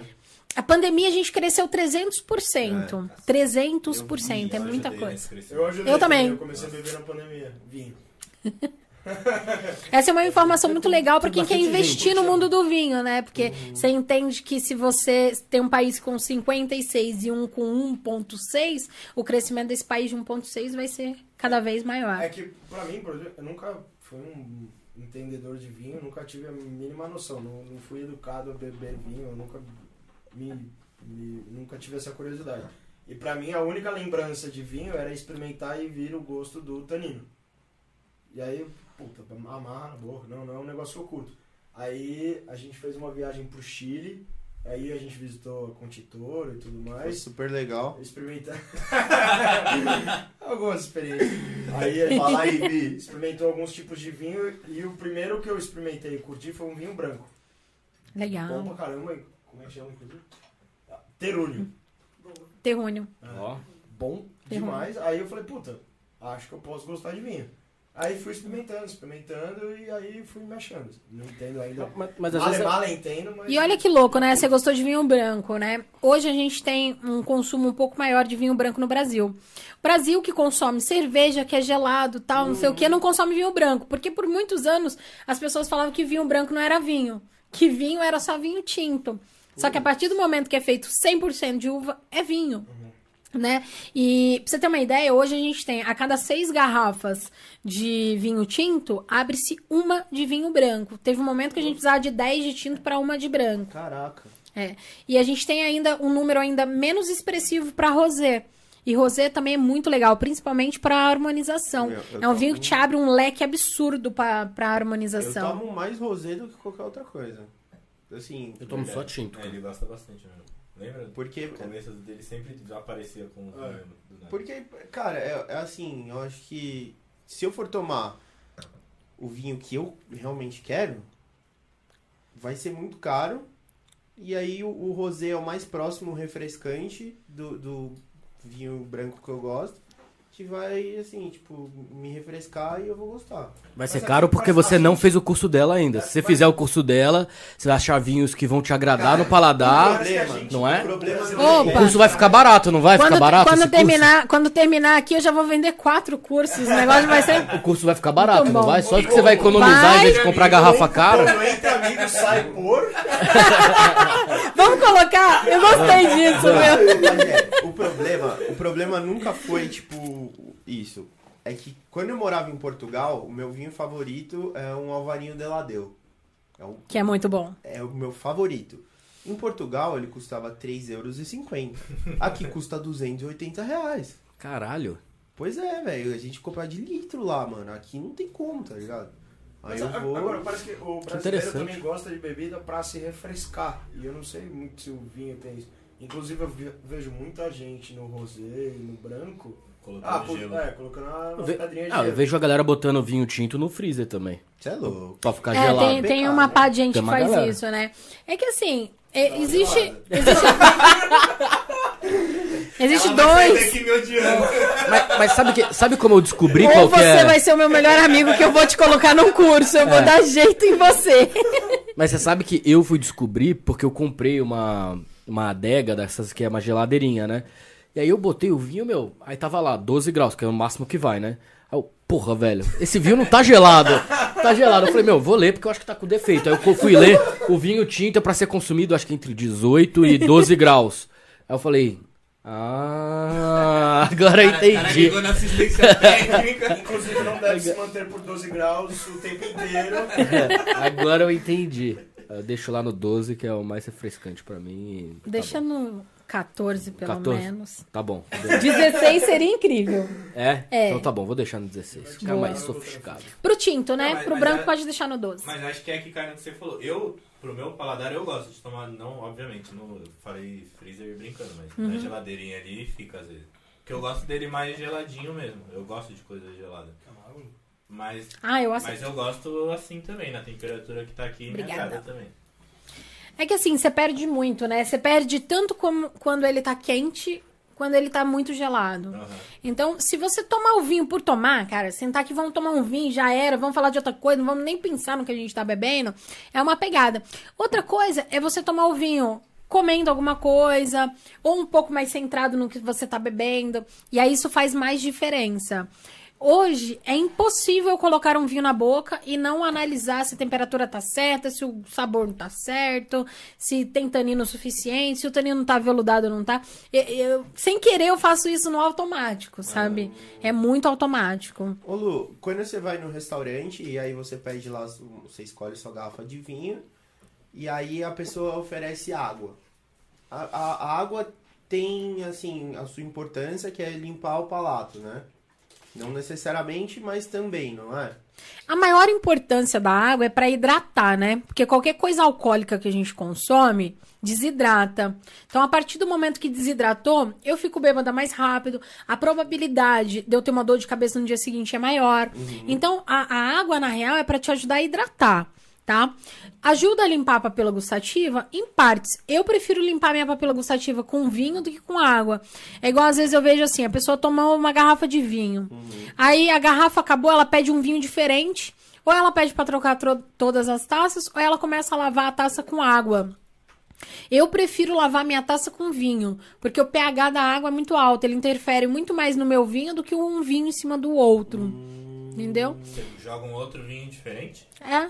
Não, não, não, vinho, não né? dentro do vinho, né? Com a taça suja de outro vinho. Ah, Você só põe põe um outro novo lá e tá beleza. É. Ô, Lu, Eu só ponho e- outro e lá. eu já reparei que muitas vezes quando eu pedi um vinho no restaurante, o, o garçom, ele automaticamente, ele me ofereceu uma, uma água com gás. não, isso tem bastante mesmo. Ah, cara, tipo assim, é, algumas pessoas entendem que a água com gás vai limpar melhor a sua papila gustativa. Pra mim isso é um mito, tá? Água é água, a água serve pra outras coisas, não é pra limpar sua papila gustativa. Água com banho. gás não vai mudar, entendeu? Também. É bom, você tomou banho hoje? Tomou? Não? Ai, caramba. Ah, achei que era gorgonzola, já descobri. Então, é, mas assim, eu acho que você deve tomar água que você mais gosta. Eu gosto de água com gás porque na minha casa tem água sem gás, não tem água com gás. Então, quando eu chego no restaurante, eu quero ser chique, aí eu tomo com gás, entendeu? Mas é só por isso. Eu não gosto de água com gás em situação Pô, nenhuma. E Lu? Eu gosto, cara. Eu- eu gosto. Mas na hora de harmonizar, como é que funciona essa parte de o que, que cabe cada vinho? Por exemplo, eu vou fazer uma carne em casa. Que tipo de vinho eu pego? Eu vou fazer um peixe. Tem como a gente ir descobrindo? Tem um site que a gente olha e sabe mais ou menos quais são as, ah, os vinhos que eu deveria estar comprando para comer com peixe, com carne, com frango. Então, antigamente, é, harmonização. Primeiro, assim, harmonização é casamento perfeito, tá? Então, é onde a comida e a bebida elas vão crescer no seu paladar e elas vão melhorar cada vez mais. Né? É igual um casamento, assim. Imagina, a gente se casa e aí, tipo, você tá crescendo, crescendo, crescendo e eu tô só. Não funciona, chega uma hora que dá pau, né? E o vinho é a mesma coisa. Então, eu preciso equilibrar as duas coisas para elas crescerem juntas. Isso, pra mim, é harmonização. Foi a forma que eu entendi melhor pra explicar, tá? E para que isso aconteça, ah, antigamente era assim, né? Vinho tinto pra carne, vinho branco pra peixe, pra frango e salada, né? Era bem fácil a harmonização. Pra ficar bêbado. Ah, é, rosé pra ficar bêbado. Rosé naquela época era mistura de branco com tinto, o pessoal nem bebia, mano. Era a zona. Então, antigamente era mais fácil, mas era mais delimitado, né? Hoje a gente entende que a harmonização ela pode ser feita de várias formas. Então, uma das harmonizações que eu mais gosto é a harmonização por contraste. Então, imagine assim, eu tenho um queijo é, com, muito forte, tipo gorgonzola, tenho um queijo muito forte, com muitos aromas. Então, o que, que eu preciso ter pro meu, meu vinho caminhar junto? É. Você não gosta de queijo? Eu gosto de queijo, Lu. Gente do céu, eu sou mineira. O menino não gosta de queijo, toma vinho no copo de americano. Ah, filho. Eu gosto. Não é queijo? Gosto de Ah, tá na categoria, né? Ah, Eu só é falo que é queijo, sabe por quê? Ai, não fala isso. Fala isso. O Brasil que inventou. Vai, ajuda. É verdade, é verdade. Ajuda. Que a gente procurava pra caramba, mano. Pra Não tem. caramba lá em Portugal. Não existe, Não existe. É, o queijo da Serra da Estrela é quase um requeijão, né, mano? Porque depois você tirou aquela casquinha ali, é mole, mole, mole. Não, é, é, a galera cortava, tipo assim, por cima, assim. Tipo, tirava só, tipo, É, a tampa, assim, tira a tampa e dentro é um. pão É um requeijão, meu. Não. Não, requeijão eu gosto também. Eu não gosto de coisa desses muito forte, assim. Mussarela eu não gosto também. Nossa. Ah, você não gosta. É, pô. Não, catupiry e requeijão eu gosto. São poucas coisas que o Vou Chico repensar gosta, nessa né? amizade. São poucas coisas, Opa, velho. Ele tá piorando a situação. Daqui a pouco ele vai começar a falar pra passar a carne. São, são pouquíssimas É, coisas que o. Chico gosta Não, mas um, um salaminho aqui, assim, com limãozinho. Eu vou comer um negócio desse. né? Não, com vinho. Vinho é sempre bom. Ou vinho no copo de. ah, no copo americano. Não, é engraçado porque, de fato, eu nunca gostei de vinho porque eu sempre tinha tomado. Antigamente não tinha condição de comprar uma garrafa de vinho também. Quando eu tomava era aqueles baratinhos que era. parecia um quisuco com álcool. Aquele quisuco de uva com álcool. 51. Pra mim aquilo era horrível. E aí, há uns 4, 5 anos atrás, quando eu namorei, o padrasto dela Ele era peruano, ele tomava muito vinho. Ele tomava muito vinho bom. Aí comecei a aprender a gostar de vinho com eles. E de lá pra cá eu virei um consumidor assíduo. Legal. Da forma errada, forma pegando errada, vinho errado. Da forma errada, mas, né? O que importa é a É, mas tem um benefício. Tem um benefício, já dá pra virar lead de vinho já. Agora, agora ferrou, porque agora ele vai falar. O que importa é agradar o meu paladar. Já era. Mas é verdade, no final das contas. isso sempre foi meu principal opinião sobre tudo. Agora, Lu, como, como que é esse, esse- essa harmonização por contraste? Então eu peso, né, o que eu tenho no vinho, é, ou o que falta. Então, um exemplo assim, se eu tenho um vinho com muita acidez, eu preciso de um prato que tenha acidez. Então eu vou dosando as coisas, sabe?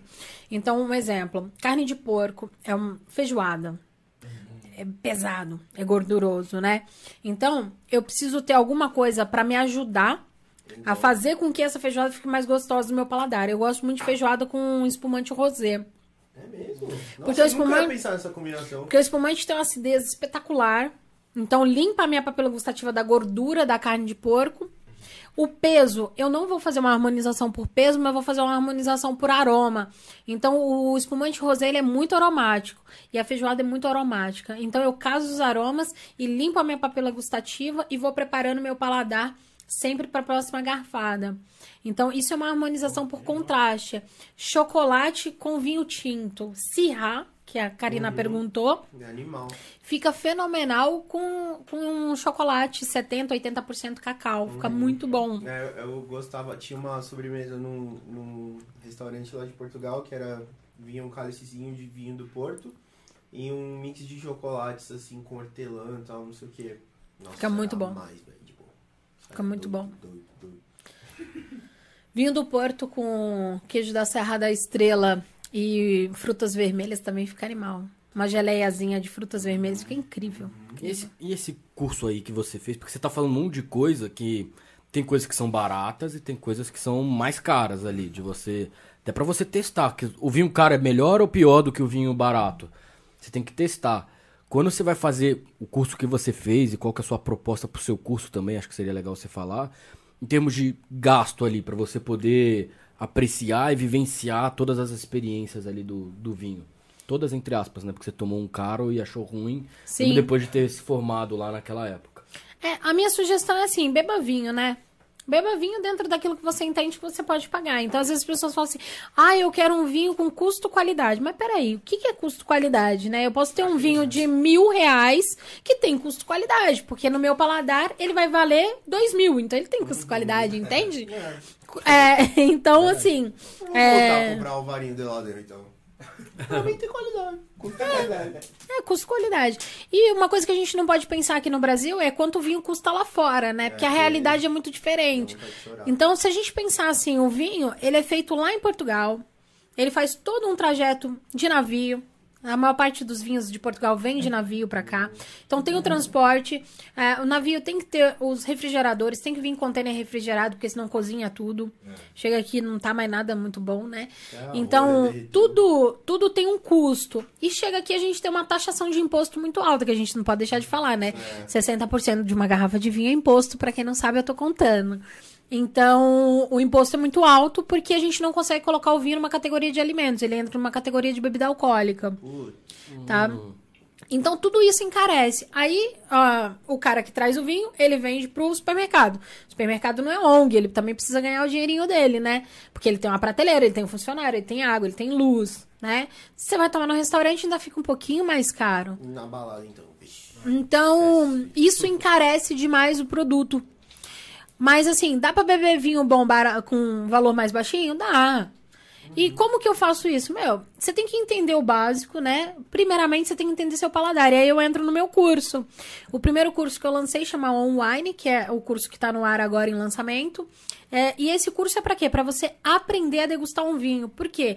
Eu, eu entendo que a partir do momento que você entende o seu paladar, você entende o que você gosta, você compra melhor, você bebe melhor Se e você consegue transmitir mais sobre aquilo que você tá consumindo. Porque às vezes eu pego isso aqui e falo, nossa, mas eu não gostei. Mas por que, que eu não gostei? A pessoa não tem ideia É, do porquê que ela não também, gostou, é. né? Eu gostei muito, mas por que, que eu gostei muito? qual outro que eu posso comprar que é diferente desse que eu vou gostar tanto quanto esse? É verdade, mano. Então, eu acho que o primeiro, eu acho que o primeiro passo não é você saber é, sobre uva, não é você saber sobre França, Itália, Portugal, tal. Não é. Eu entendo que o primeiro passo é você entender o seu paladar. Depois você entender o seu paladar, aí você vai passear, vai brincar no mundo do vinho. Por que, que eu, Eu- gosto eu do, se- do, do ovarinho? Eu não faço ideia. Se eu gostar de um vinho, eu não faço, eu não faço ideia de, de como explicar o porquê Ah. e como achar um parecido. E esse, esse seu curso, ele é online, ele é presencial? Como é que ele funciona? Porque... Não, é online. Ah, tá, o nome do curso É online. on wine.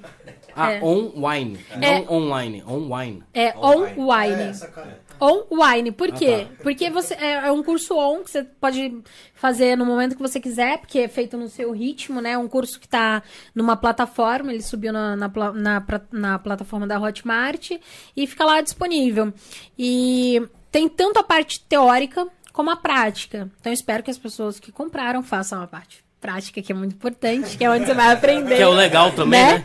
É. E como suporte... Onde a nota do curso sobe, o cara vai tomando vinho, o cara não. se- Opa, muito bom esse curso. e o que eu espero, assim, é, e aí tem algumas aulas para ajudar, né? Eu faço aulas, é, um aulão, um aulão por mês para ajudar a galera a entender o porquê que ela sentiu, por que que ela não sentiu, como que ela alinha o que ela viu ali.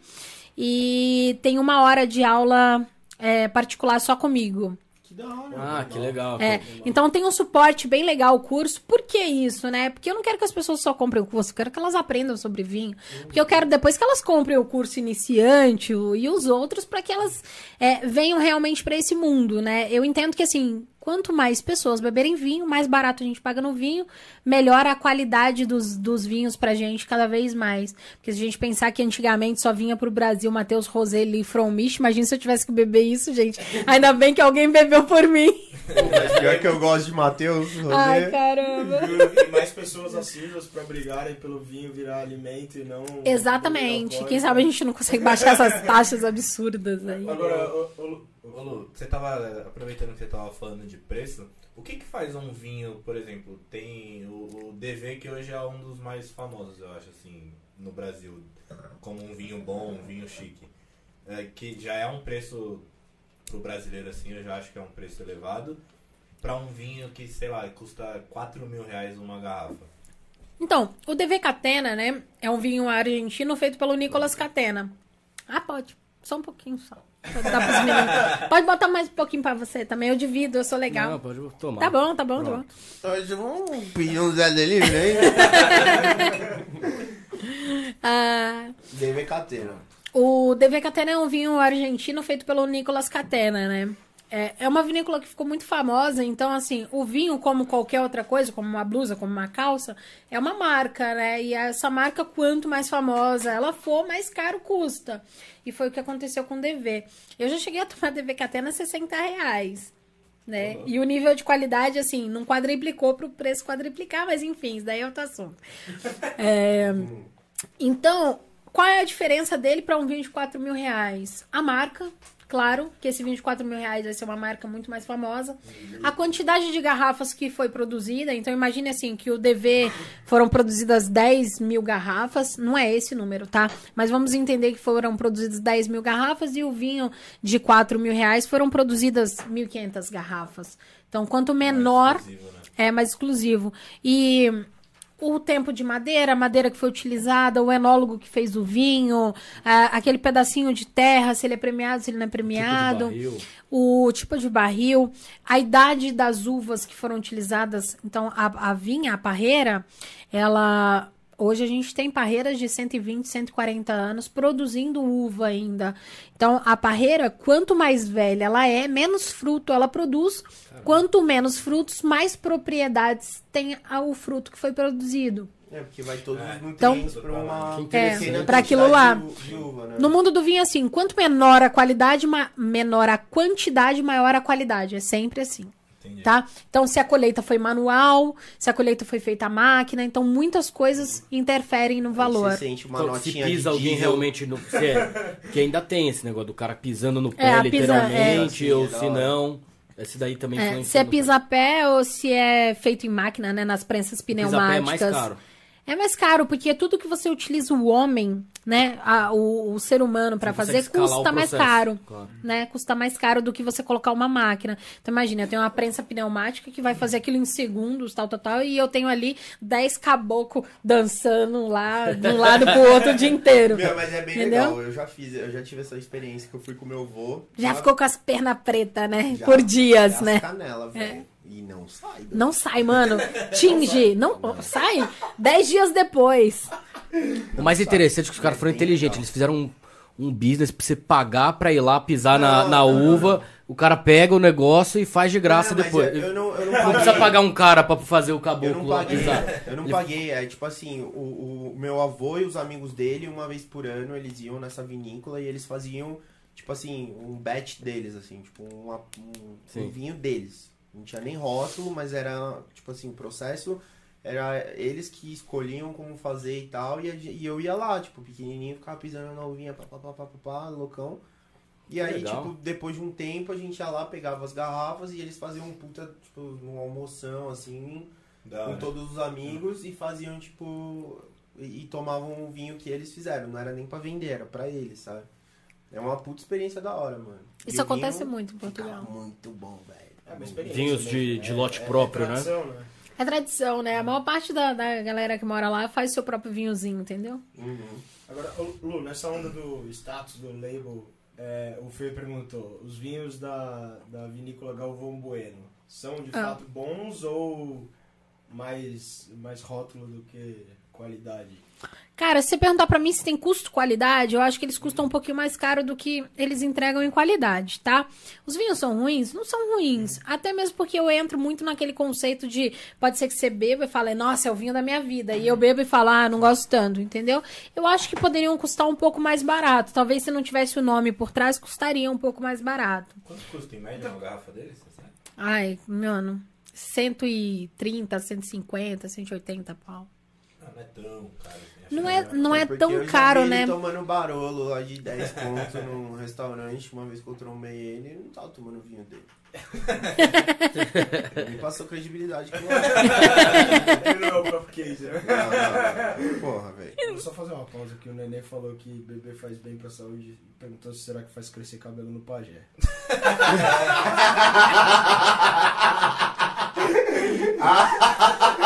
Cara, o, pe- o pessoal tem inveja que eu tenho essa personalidade. Isso que é verdade. Com Entendeu? essa autoconfiança, né? Mas eu te conto, né? Eu lá. Aí eu vou aproveitar do Fê também, que ele falou pra você contar a história do vinho de milhões que quebrou a mesa. Como que é? Vinho de. Vinho de milhões que quebrou Conta a a história mesa. do vinho de milhões que quebrou a mesa. Vinho Cara, eu não consegui identificar o que ele, o que ele perguntou. Mas assim, eu vou contar uma que é legal. É, fala pra ele mandar de novo pra ver se eu consigo lembrar do que, que ele tá falando. É, eu tinha uma garrafa de um espumante que custa uns 5 pau, que é um cristal, né? Nossa, é Uma cristal. É bom pra caramba. Cara, eu não consigo imaginar. Eu, não consigo imaginar eu comprando um vinho de 5 É que eu já quebrei algumas garrafas. Eu não, tenho, né? eu não consigo. Eu não consigo ter o paladar pra falar assim, puta, velho, eu paguei um vinho de 5 mil e tomei. O cristal é a Não, é, é animal. O vinho é Não animal. consigo imaginar. O vinho é animal. Tipo assim, Cristal e Dom Perignon pra mim tá tipo. Você tá falando, você tá falando assim, o vinho não vai embora nunca mais, sabe? Você fica sentindo, sentindo, sentindo. É muito bom, muito bom mesmo. E aí, tipo, eu guardei essa garrafa assim, tipo, uns oito anos. Uns oito anos guardando tal. Aí, um belo dia, já tinha bebido um pouco a mais, né? Isso não acontece nunca, só de vez em quando. Esse dia aconteceu. E eu falei, galera, vou sabrar. Sabrar, você pega ah, um sabre e você tira a rolha com sabre. Ah, eu sempre me perguntei que porra que esses negros fazendo, velho. Isso daí é muito antigo, cara. muito Isso, é, errado, isso velho. daí veio, isso daí veio da época da guerra.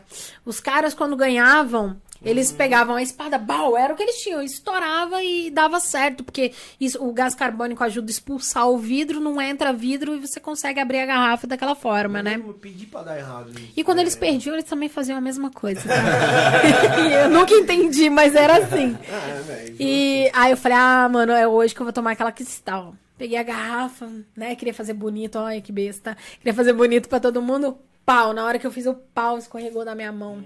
Ah, estourou no chão. Eu olhei e falei: mil, dois mil, três mil, quatro mil. É. Nossa, eu acho que eu chorava, velho. É, eu Não. chorei. É, Cara, eu já chorei. ia pegar o paninho de prato, meu, dá uma molhada, torce no, torce no Olha. copo. Deu vontade, tá? Não é o de de 5, pia. mas vai ser o de 1 mil, pelo menos. Eu tive, eu tive uma experiência parecida num ano novo, eu tava em Ilhabela. E aí eu comprei duas garrafas de Dom Perignon 2008. Tava super orgulhoso das garrafas. Aí a gente fez um buraco na areia lá na praia, jogamos gelo, colocamos as garrafas assim, pá, beleza. Meia-noite, aí, pá, todo mundo tomando, eu coloquei a garrafa assim. Velho, me passa um moleque, me dá uma bica na garrafa. A sorte dele é que eu já tinha bebido uma. Porque, mano, eu quase cacei ele na praia, mano. O Marcão lembra disso, mano. O Marcão tava também. Puta, que raiva, mano. Pior que essa E o filho da. E esse moleque do caralho. Com você 100% sobre, assim. O quê? Ah, vou sabrar. Nunca tinha acontecido, mano. Não? Não, eu já tinha Sério? sabrado, tipo, umas 50 garrafas. Tipo, logo caminha, sabe? Nem pra ser dos outros. Nem pra ser dos outros, né? Logo Mano, caminha. Quebrar cinco pau deve ser triste, velho. E, de fato, quais são as melhores combinações de tipos de vinho com talvez os pratos assim? É que você compra- você é, do, é, do vinho Meu, é muito- com peixe. É, É muito louco, assim, porque, tipo, eu vou, vou dar um exemplo mais genérico, né? Um exemplo, eu gosto bastante de pizza marguerita com vinho rosé. Aí eu gosto daquele vinho rosé mais de novo mundo, com uma cor mais intensa. Os rosés mais famosos do mundo são franceses da região da Provence. É uma região muito famosa para rosé, são, são considerados os melhores do mundo, né? Mas eu gosto de pizza marguerita com rosé do Novo Mundo, com uma coloração mais intensa, que eu acho que tem mais estrutura, mais sabor, sustenta melhor os aromas e os sabores da pizza. É, eu gosto de é, risoto de frutos do mar com chablis. Chablis é um vinho francês da região da Borgonha, 100% chardonnay. Então, tem algumas coisas específicas. Eu gosto de torresmo. Eu adoro torresmo, né? Eu sou mineira. Eu adoro torresmo com Gewürztraminer, que é uma uva alemã.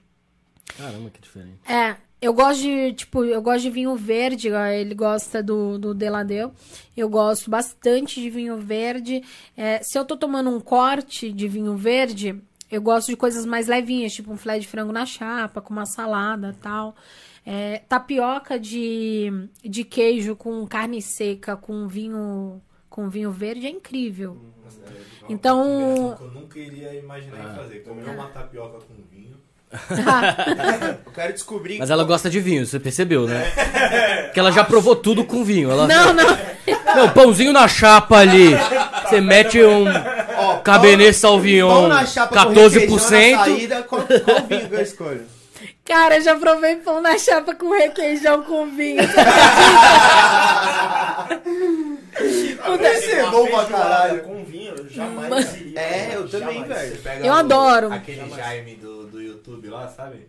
O que o Casimiro faz. Os Ah, sim, sim. Ele come qualquer coisa com uma mimosa também. O cara, qualquer coisinha ali, ele tá com uma mimosinha. o cara tá comendo um pão de queijo mimosa. Eu provo, porque depois tem uns doidos pra perguntar, né? Você fala que já Tem provou. uns caras num podcast ali, velho. É. É. Mas A, a Karina aproveitou também e mandou uma pergunta. Vinho na caixa é bom?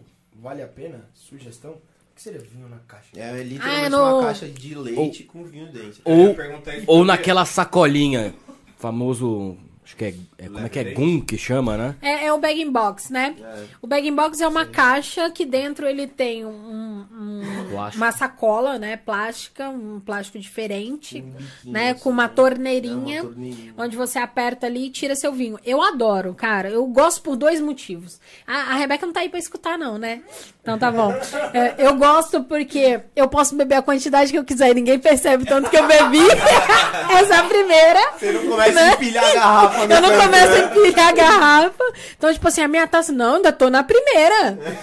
Não tem onde olhar, eu tô na primeira, né? Então, tipo, o bag box é legal por isso, mas não só por isso. Ele segura o vinho é, vivo ali dentro, com, as, com todas as suas características, no mínimo por 21 dias. Então, assim, se eu abrir essa garrafa e eu não beber ela hoje e for beber ela amanhã, amanhã eu já tenho outro vinho, porque o contato do vinho com o oxigênio evolui o vinho.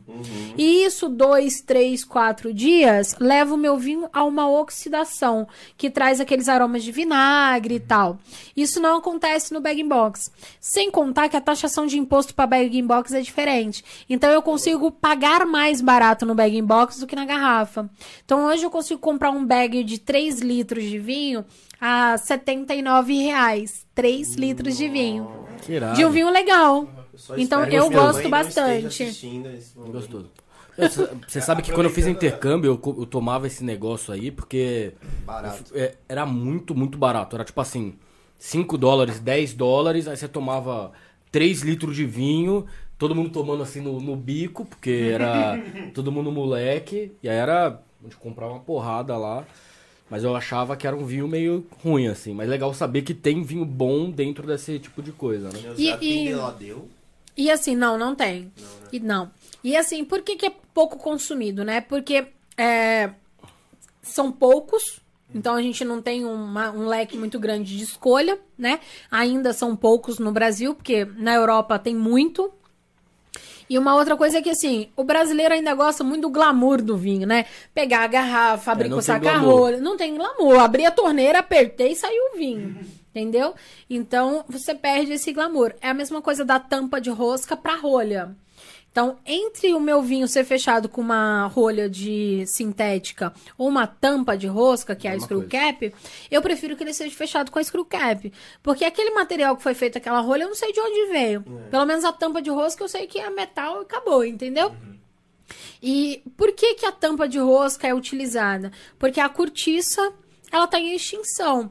Demora 9, de 9 a 12 anos para você ter uma casca na espessura o suficiente para produzir a rolha.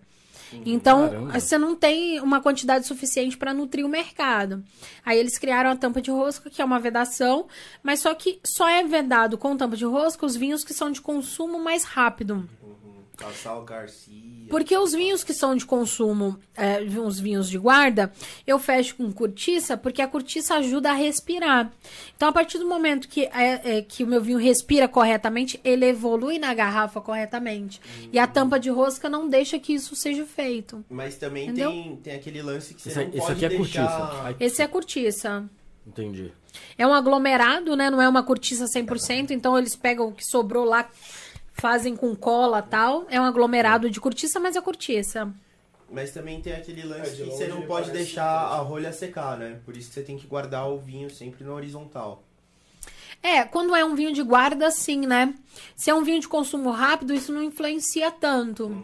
Se eu vou guardar um vinho por 20 anos, eu preciso guardar ele deitadinho, precisa estar em contato com a rolha, porque senão quando eu for tirar também essa rolha, vai rolha espedaçar quebra, né? inteira, tal. Mas do contrário, não precisa. É igual as pessoas falam assim, ai, os meus vinhos estão todos guardados deitadinhos. Aí você olha tudo screw cap, aí você fala, eita, não tem lógica, sabe? Não tem. Podia estar dentro do Tanto Brasil. faz, né?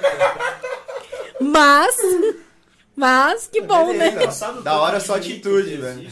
Que, inclusive, às vezes vira uma barreira. É uma barreira esse- muito grande, muito grande. É igual Esse assim. problema.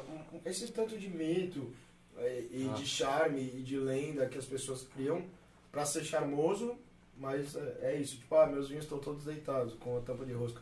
Mas será que isso é, é proposital ou é só falta de informação mesmo? Os dois. Eu acho que é os dois, cara. É igual assim, né? É, quando eu comecei o canal, o Vinho Sem Mito, as pessoas elas julgavam de uma maneira educada pra não serem mal educadas comigo, né? Porque elas não entendiam por que, que eu gravava vídeo de camisa de super-herói, por que, que eu não botava legal. um terno e pá. Porque assim, é- eu entendo que isso afasta, não aproxima, né? Então eu sou isso aqui, cara. Então eu não tenho motivo pra botar um terno aqui, ficar toda engravatada e tal, pra falar de um assunto que eu, eu, é a minha vida, assim. Eu vivo isso dia a dia. Pra mim não é um momento específico, né? E o vinho tem muito disso. Então, o cara senta na mesa, com a namorada acabou de conhecer ou tá querendo, né? Levar os negócios mais querendo. adiante, né? Tá querendo, aquele pega dois copinhos americanos.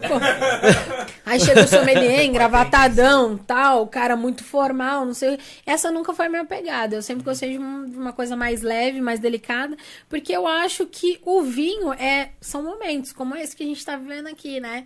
A gente abre uma garrafa, troca ideia e tal, e não importa a roupa, não importa o tanto que você sabe, o tanto que eu sei, né? Mesmo porque, no final das contas, é tudo muito subjetivo. O que eu Esse curti é um muito. ainda em relação ao que o Giba falou, porque acaba elitizando ainda mais o produto. né? Exato. Ah, E, e nem é tão elitizado assim. É o que ela falou, brincadeiras à parte, que a gente sacaneou da quantidade de cerveja e do vinho. Mas assim, você não. Pra você beber uma garrafa inteira de vinho, puta, você vai pagar 30 reais, 40 reais, e às vezes você consegue achar um vinho que pro seu paladar funciona. Não é super caro, não precisa ser elitizado. E o que eu mais gostei até agora do nosso papo é que você humaniza muito. Então você fala de um jeito super leve, você traduz ali o que, que é o cada paladar que a gente tá sentindo. Então, ah, aquele amarrado, sabe quando você come um caju? Aí você, puta, agora eu entendi. E eu nunca tinha entendido, então é muito legal o jeito. E é isso que você faz no seu curso hoje. Você, É isso você que eu tenta faço. trazer de uma forma bem simples pra quem tá começando. É, pra você ter uma ideia, assim, eu explico no meu curso o peso do vinho, né? Porque às vezes a pessoa fala assim, ah, esse vinho é leve, médio corpo encorpado? Aí a pessoa fala, ah, eu gosto de encorpado. Mas ela não faz ideia do que, que é um vinho encorpado, né? Então eu, eu ensino, tipo, a você ver o peso do vinho na sua boca usando o suco de limão e suco de mamão. Então é isso que eu trago. Eu trago o curso pro, pra uma realidade nossa, pra gente conseguir entender, né? Mesmo porque, assim, se eu virar pra você e falar assim, olha, esse vinho aqui, O de mamão é mais pesado, né? o de mamão tem mais peso, ele pesa mais na sua língua, né? O de limão, ele é mais leve. E qual que é o médio corpo? Que tá no meio dos dois, né? E- E aí, eu uso essa analogia por quê? Porque quem gosta de suco de mamão, quem gosta, né? Senão a gente pode usar manga, outras frutas mais pesadas. Quem gosta do suco, é, eu uso uma analogia que eu explico também uma outra questão. Que nem sempre o vinho mais leve é mais fácil de beber. Porque você concorda comigo que o, o limão ele é mais leve, mas ele é mais difícil de beber do que o suco de mamão? Ele é muito mais ácido, ele é muito mais agressivo ao seu paladar. Então, o vinho é a mesma coisa. Às vezes eu quero tomar um vinho mais leve, porque eu acho que ele é mais fácil de beber, e nem sempre. Às vezes ele tem tanta acidez que ele vai me causar a mesma sensação do suco de limão. E nem sempre o vinho mais encorpado vai ser o mais difícil de beber. Ele só tem um pouco mais de peso na minha boca. Então a gente não deve escolher um vinho pelo peso que ele tem, e sim pelo paladar que você tem. Por isso que eu acho tão importante a gente entender o nosso paladar. É muito legal. Muito Então, legal é, a gente tava diferente, falando, muito né? humanizado, assim, o jeito A gente, que você traz. a gente Acho que tava ele Explica pra falando. uma criança de 7 anos. É, Não, não, e agora eu entendi. Eu nunca tinha entendido o peso do vinho. É. Ela, em um minuto aqui, dois, sei lá, ela me explicou de um jeito que.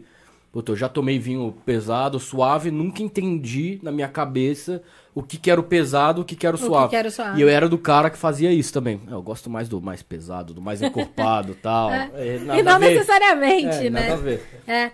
É igual assim, ó. Se eu chegar aqui pra você e falar assim, ó. Ah, esse vinho aqui tem aroma de pimentão, eu sinto um pouco de pimenta do reino, eu sinto uma fruta madura mais presente, né? Uma fruta mais negra, po- posso até citar uma amora.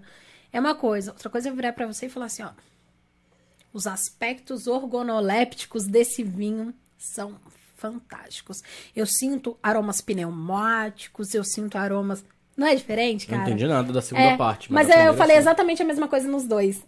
Entende? Então é, é- eu tento tirar essa coisa do, do sommelier que vai muito pro técnico, técnico, técnico, e tento trazer pra coisa que as pessoas vão entender. E, e essa parte, você já se apaixonou de alguma forma por- pela culinária? Porque tem muita gente que entra no vinho e aí começa essa coisa de, ah, vou é, é, harmonizar e acaba gostando da parte de culinária. Até tem um, um programa na Netflix, não sei se ainda tá lá, porque faz tempo que eu vi, que era um show de, de tipo Masterchef da Netflix lá. E aí um dos caras que chegou perto da final lá, acho que ele saiu, ficou em terceiro lugar, ele era um sommelier. E era muito legal, porque ele fazia diferente de todo mundo. Então todo mundo levava o prato, e aí quando ele tinha oportunidade, ele levava um prato e um vinho. E aí ele, puta, se destacou fudido, porque imagina o, o chefe tá lá e do nada, todo mundo trazendo um prato pra ele, sofisticado, e o cara trazia o prato bonito e um vinho. E aí dava um puta up na. na, na- É diferente você comer uma carne e uma carne que o vinho vai realçar os sabores daquela carne. Sim. Você se apaixonou pela culinária ou você acha que são coisas completamente diferentes? Eu me apaixonei pela culinária antes do vinho, né? Porque assim, eu gosto de comida desde sempre. E, e eu. Não, mas assim. É, pode ser. E eu tenho uma coisa muito louca com a gastronomia, que assim, eu ainda não descobri algo que eu não goste de comer. Nada, nada.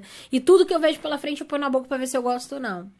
Então, um exemplo, se você me oferecer, é, sei lá, giló, eu vou provar. Se eu não gostar do giló que você me ofereceu, eu vou provar mais 10 receitas diferentes pra ver se eu não gosto de giló. Que animal. Então eu descobri que eu gosto de tudo, assim. É, hoje, talvez eu tenha um problema com uma, um- uma única erva, que é o coentro, em exagero. Deixo de comer? Não deixo. Eu adoro, se tiver ali eu vou comer uma boa, mas se tiver muito, é uma coisa que incomoda um pouco o meu paladar. Meu paladar mas foi a também. única coisa que eu descobri até hoje, e assim, tem que ser muito pra incomodar. E- e às então- vezes não é nem que você não gosta de coentro, de você gosta- coentro, né, velho? É que eu sou mineira, lá em Minas a gente come salsinha, né? Primeira vez que eu comi coentro, eu tinha 19 anos, eu já morava em São Paulo. Meu, e você sabe que o coentro, pra mim, não é nem o coentro em si. Eu acho que talvez seja o excesso, porque você come um. um- esqueci, como é que é aquela marinada de peixe que você come é, cru? Esqueci o nome agora. Ceviche. Ceviche. Você come um ceviche que vai coentro, meu, na medida certa. É fantástico. Putz, dá um, um sabor diferente, assim. Dá. O problema é quando o cara regaça, que nem você regaça É na né? salsinha. E, inclusive, é, é até engraçado que eu fui pra. Quando eu morava fora, falei, meu, eu gostava já de cozinhar um pouco. Falei, cara, vou ter que cozinhar aqui salsinha. Fui no mercado, meu, nem olhei o que que era. Eu vi lá, parecia salsinha. e eu nunca tinha morado sozinho. Eu rega... entrei, botei tudo dentro do, do carrinho. Quando eu fui comer, eu nem. Retardado, não, eu não percebi o aroma, porque é muito diferente o aroma, meu. Hoje em dia, por exemplo, você pega, só faz assim em uma folha e na outra. Você cheira as duas mãos e fala: esse é coentro, esse é outro. E aí eu descobri como é que se chamava a salsinha por conta disso. Como que eu é já que chama? esqueci. Já esqueci. Mas é. Depois procura no Google aí. é. Não, eu queria saber, eu só fiquei curioso. Agora, Lu, fugindo um pouco, assim, eu fiquei curioso que a Sarita falou pra você contar, pediu pra você contar a história do dia que você embebedou o cachorro. Mano, ela não fez isso comigo. Cara, Sarita. Ela fez e a gente vai piorar então. Olha, eu espero que ninguém assim. Bons tratos né? animais. Que Aqui. ninguém assim Alô, me Luiz prenda Amel? depois desse. Luiz Amel, Luiz Amel. Ai, cara, essa história é muito boa. Putz, eu, eu tenho um cachorro, né, que é o Salomão. Eu tenho três, na real, né? Eu tenho três cachorros. E o Salomão é o meu cachorro mais velhinho. Hoje ele tem 16 anos. Na época ele era mais novinho. Senão eu acho que eu tinha realmente matado o cachorro. Eu cheguei em casa, não tava num dia muito bom. Sentei na escada, peguei uma garrafa de vinho e uma taça e comecei a tomar o vinho. E ele batia a pata na minha taça e ele começou a latir e tal, não sei o quê. Falei, você quer? Pum, e dei. E ele bebeu. E aí começou. Eu, bebi, ele bebia, eu bebi, ele bebia. Nós bebemos duas garrafas. Nossa. Aí eu só me dei conta que talvez não fosse uma coisa muito legal quando a Rebeca chegou em casa, né? Que ela chegou, aí ela parou na porta, Salomão! O cachorro levantava, gente, ele caía do lado. Aí levantava, Tadinho. caía do lado. Olha, ainda bem. Aqui, ó. Cara, essa foi muito boa. Muito ruim, na real. Foi muito ruim. E aí a gente ficou desesperada, porque a gente ligou pra veterinária e ela falou, traz ele agora, porque o fígado do cachorro, ele funciona diferente e ele não vai absorver o álcool. E ainda bem, ele ficou bem, gente, ele tá vivo Então, até hoje. Não façam isso, pessoal. É. Foi, foi um momento ruim na, É. que, que- que passou. É, foi um momento bem ruim. é, ela pede pra eu contar isso, né? Mas eu vou dar, vou falar uma aqui dela, né? Aê! Gosta assim, gosta de lavar roupa suja, É. velho. Briga, briga, briga. Eu salvei a vida dela. Porque ela tomava vinho 20 dias na geladeira. E ela ainda achava que tava bom. Achava que tava bom, cara. Era vinagre puro. Sarita. Sarita, tô de acordo com você. Sarita, vamos tomar um vinho. Sarita tá solteira? É a esposa do nenê. É a esposa do neném. Ah, É a esposa do nenê. É a esposa do nenê. Deixa quieto. Deixa- Ele é grandão, mano. É, ele já veio É. aqui já. O Nenê é de gente boa, né, mano? Pajé, ele tem cabelo, né, mano? Tem. Azar o dele. Eu acordo e durmo igual, cara. Tá é top. Beleza, Calvão. Quando que Tô você vai falando. o Calvão Chavoso, velho? Acho justo. Nas suas Não, férias, eu acho- assim, tá ligado? Mas eu não preciso, porque na verdade se eu deixar crescer já fica meio desse jeito. Calvão Porque... Chavoso? É, porque aqui não nasce muito e aqui nasce. E aí eu prefiro raspar e eu acho. Eu acho que tá muito da hora. com mullet, né? Eu curto mais assim, pra ser Mano, sincero. eu acho que um dia você tem que, tipo, assumir o Calvão Chavoso, velho. Não, eu acho feio. ponto da Eu sua não vida, curto. velho. Agora, Não curto. ô Lu, qual foi o maior mito que você. que talvez já chegaram pra você com uma dúvida e você falou, isso é foda. meu." Cara, tem muitos, né? Tem muitos, assim. Ah, deixa eu pensar um bem louco, assim. Maior mito. Tem os mais, os mais usados, né? Que as pessoas acham que vinho bom é vinho velho. Esse é um mito muito falado. É que vinho pra ser bom tem que ser caro. O Esse é um. Ai, cara, esse é um mitaço. Qual que é o fundo? É, que tem que ser assim, né? Tem que quanto ter um mais- buraco. Quanto mais, não, mas que assim quanto é- mais, é- é mais, Porque fica melhor quanto pra mais servir, né? fundo, acho que melhor o vinho, alguma coisa assim. Isso aí não é? não, não serve pra Pra pendurar o- vinho? Então, dá aqui essa garrafa, por gentileza. Na real, é assim, ó. As pessoas falam que isso daqui, quanto mais fundo, melhor é o vinho, né? Na realidade, assim, tem um, tem um, um porquê de ter essa, essa, essa voltinha, né? Vamos chamar assim. O vinho, ele é filtrado. Eu coloco o- a casca com, com a- Eu coloco a uva inteira lá. A prensa vem, ou o pé, e macera abre e fica a casca. No final da fermentação, eu faço uma filtragem. Ou duas. Só que às vezes sobra um pouco de, se- de sedimento. Então, esse sedimento da casca da uva, quando eu deixo a minha garrafa em pé algumas horas ou de um dia para o outro, esse sedimento ele desce e fica aqui embaixo. Então, quando eu tenho esse buraquinho, ele fica certinho aqui embaixo e não mistura com o restante do vinho. Quando eu sirvo, eu consigo deixar aqui embaixo o sedimento da casca da uva. É para isso que serve, Eu tá? achava que era pra servir assim. É. Aí tem uma galera que bota o dedo, né? Assim, pra servir. Sim. Não é bonito e não tá dentro lá das regras de etiqueta. Pelo contrário, né? Eu tenho, tenho um sommelier, eu tenho um enólogo português que eu adoro de paixão, que só fala besteira. Ele fala assim: você enfia seu dedo em qualquer. né? Então enfia, não vou- vou enfia te na minha garrafa. então não enfia na minha garrafa, entendeu? E quando você coa o vinho, ele mantém as propriedades? Porque, por exemplo, eu já fiz a cagada de. de Quebrar dizer, a rolha. É, mas não foi um pouco de cagada minha, mas a rolha acho que já tava meio podre, sei lá também. Porque Tá. é, de vez em quando, quando você vai abrir, não sei se é comum também, é até legal explorar isso. É, da vinha, da, o- da rolha tá meio podre, você vai abrir e erra. Aí eu fui lá, joguei tudo pra dentro, e aí coei e tomei. E pra mim tava normal. É, Eu também coo. É assim, o único problema de quando a rolha cai dentro do vinho é que se tiver com um buchoné, piora um pouco mais a situação. Porque o buchoné, ele tem níveis, Ah. né? Então, às vezes, eu tô num nível Buchoné é de o fungo que você falou, né? Só pra eu É. recordar aqui. Então, assim, tem níveis dele que ah, dá pra eu beber o vinho, que passa despercebido, entendeu? Se eu jogo a rolha lá dentro, piora muito a situação. Sem contar que você tomar o vinho com aqueles farelos de rolha, de rolha é horrível. E a rolha, ela já tem um gosto diferente, que é o gosto da cortiça, né? Isso também passa pro vinho se eu deixar muito tempo. Então, coar é super de boa. Ah, então eu Não mandei tem problema nenhum. Peguei o coador de café e taquei N- pau. É, da próxima vez, compra um coadorzinho, aqueles assim, de metalzinho, sabe? É ah, mais- sei. é. Não, o que eu tenho, o Tipo que eu tinha era de peneira, café sabe? de pano, sabe aquele É, de paninho? Não, dá pra fazer, mas faz um de peneira da próxima vez, na peneirinha, Uhum. que também tira tudo e fica de boa. Agora, Ai, você, você fala, você fala do Buchonnet, ele é, tão, ele é muito comum, Acontece bastante, tá? Acontece bastante. tinha Mas nos vinhos mais envelhecidos acontecem mais do que nos vinhos. Ou no vinho de guarda que você falou, do que nos vinhos tradicionais, porque os vinhos tradicionais. É que na realidade, assim, você botou em 2021, esse daqui é 2020, por exemplo. Em dois anos já dá tempo, às vezes, da rolha estragar. na real, assim, quando a rolha vai pra garrafa, ela, a, a cortiça já veio com o fungo. Entendeu? Então não importa quantos anos o meu vinho tem. A única coisa ruim de um vinho velho com buchonê é que, assim, você esperou muito tempo pra beber aquele vinho, né, mano? Então imagina, você guardou aquela garrafa frustração, 10 chateado. anos, poxa, dá uma dor no coração. Só de raiva eu bebo a garrafa inteira. Faz mal pra saúde mesmo. Ah, Aconteceu isso com o vinho do meu pai. Meu pai ganhou uma garrafa, sei lá quando, e ficou lá um tempão a garrafa parada tal.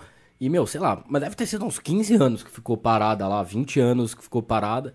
Aí quando eu passei na faculdade, falei, meu, vamos abrir esse vinho. Abriu, tava horroroso o vinho. É uma frustração que... É uma frustração terrível. Não tem o que você, o que que você vai fazer. A gente abriu as outras garrafas e tomou as outras. vai fazer o quê? Tem muita gente que compra o ano que o filho nasceu. Então, Puta, tipo, não fiz isso. Agora é, você vai falar essa então- ideia. então, tipo ter outro assim, filho. Mas dá pra você ver. Não, dá pra você achar ainda a safra, né? Então, É. tipo, quando a Ah, criança que vira um adolescente faz 18 anos, abre o vinho pra comemorar, né? Aí imagina, com 18 anos, você esperou 18 anos, quando você abre o vinho tá puxonê. E pode acontecer. E tem como saber? Não, só depois que você abriu a garrafa, não tem outro Já jeito. compra dois então e deixa um de. Reserva. Puta, ideia boa. É muito Ideia boa, boa. essa ideia. Vou comprar Quantos dois. anos tem o seu filho? Meu filho tem dois. Ah, você vai gastar pouquinho, mano. Dois anos atrás só. Não, tá suave. Ah, imagina se eu fosse comprar 36 anos atrás, ia pagar uma Mas, nota. mas é importante eu comprar um que seja de guarda e não um que seja de consumo É muito imediato. importante, porque no mínimo você vai guardar 16 anos, né? E, e quando existe isso, tá na- no rótulo, eu procuro isso na característica. Tem um site que, que não eu posso sofre, olhar. não, me liga. Tá. Não, mas, mas, pra, não, mas pra quem quer saber em casa, vai, não tem seu, seu celular. Não, porque eu quero saber. Ainda vai ter mais coisa que eu vou perguntar aqui, de onde você compra vinho mais barato, essas coisas, acho que são legais também. Então, esse tipo de informação tem na ficha técnica, em algumas fichas técnicas. O que, que acontece? É, a gente leva muito pelo nome do enólogo, pelo cara que fez o vinho, pelo país que foi feito, pelo ano que foi feito. Então, tem como eu falar que, que esse vinho exatamente vai guardar por tantos anos? Não, porque são muitos vinhos. Então, por isso que eu falo, me liga, manda um direct no Instagram que, que eu te ajudo com isso. Ah, Porque é, é difícil você falar de, de um vinho, sabe, específico, igual esse aqui, ó. É um vinho que eu não conhecia, mas hoje eu provei. Então eu sei quanto tempo mais ele dura nessa garrafa. Pela acidez, pelo tanino, pela composição de frutas, pela estrutura do vinho, eu sei que no máximo mais três anos. Daqui, daqui a 10, a probabilidade dele ter se perdido é absurda, assim. Porque eu provei. Daqui a 10 você taca na E que salada. personalidade sua? Trouxe um vinho aqui que você nem tinha provado ainda. Né? Não, isso foi muito legal. Eu adorei, eu adoro provar coisa e, e nova. esse vinho, desculpa a pergunta, mas ele é um vinho caro? Ele é um vinho barato? Não faço ideia, eu não conheço o vinho. Pro meu pala... em paladar, eu diria que é um vinho na faixa de R$ 79 e 89 reais. é isso? Na mosca? Nossa, na mosca. Ó. Então. Duro Tá com bom paladar. nossa convidada aqui, velho. A gente trazer um Dom Perignon pra nós tomar aqui. Eu vi uma, se eu não me engano, foi no Shark Tank. Eu vi uma empresa brasileira que criou. Era uma empresa de vinho em lata. Você já, já provou? Já. Acho muito legal, acho um conceito divertidíssimo. É, inclusive, eu tenho um vídeo falando sobre vinho em lata. É assim, é descontraído, é para outros momentos, né? É, não dá pra gente pegar um monte de vinho em lata, abrir aqui pra ficar analisando, não é pra isso. Mas é pra facilitar. Então imagine assim, eu curto muito beber vinho. Eu tô saindo de casa, eu pego uma latinha de cerveja. Por quê? Porque eu não vou levar uma taça, eu não quero carregar a garrafa. E a lata, ela me traz essa facilidade. Então eu tô numa balada, o cara vai me dar um copo de plástico, eu não vou ter a mesma sensação do vinho. Não vai ser legal. E eu vou pagar caro porque é uma garrafa inteira. Aí eu compro uma latinha. É, Eu, eu acho demais o conceito. que legal. Eu, go eu gosto muito. Sem contar que traz pro mundo do vinho um público que não era nosso. Porque é o jovem, é o cara que tá na balada, é o cara que, sabe, que quer beber ali, batendo papo com os amigos, não quer se preocupar se a taça vai cair, se vai quebrar, se não sei o quê. E ele consegue Acho entregar uma qualidade boa? É muito ok, tá? É, no- eu- se eu tiver que te dizer assim, todos que eu provei até hoje, eu provei tudo que eu achei no mercado, eu provei, tá? Então, de tudo que eu provei, nada assim pra guardar, nada pra você ficar lá e tem aroma disso, aroma daquilo, o tanino tá assim, acidez tá assim, não é pra isso. É pra tomar o vinho, cara.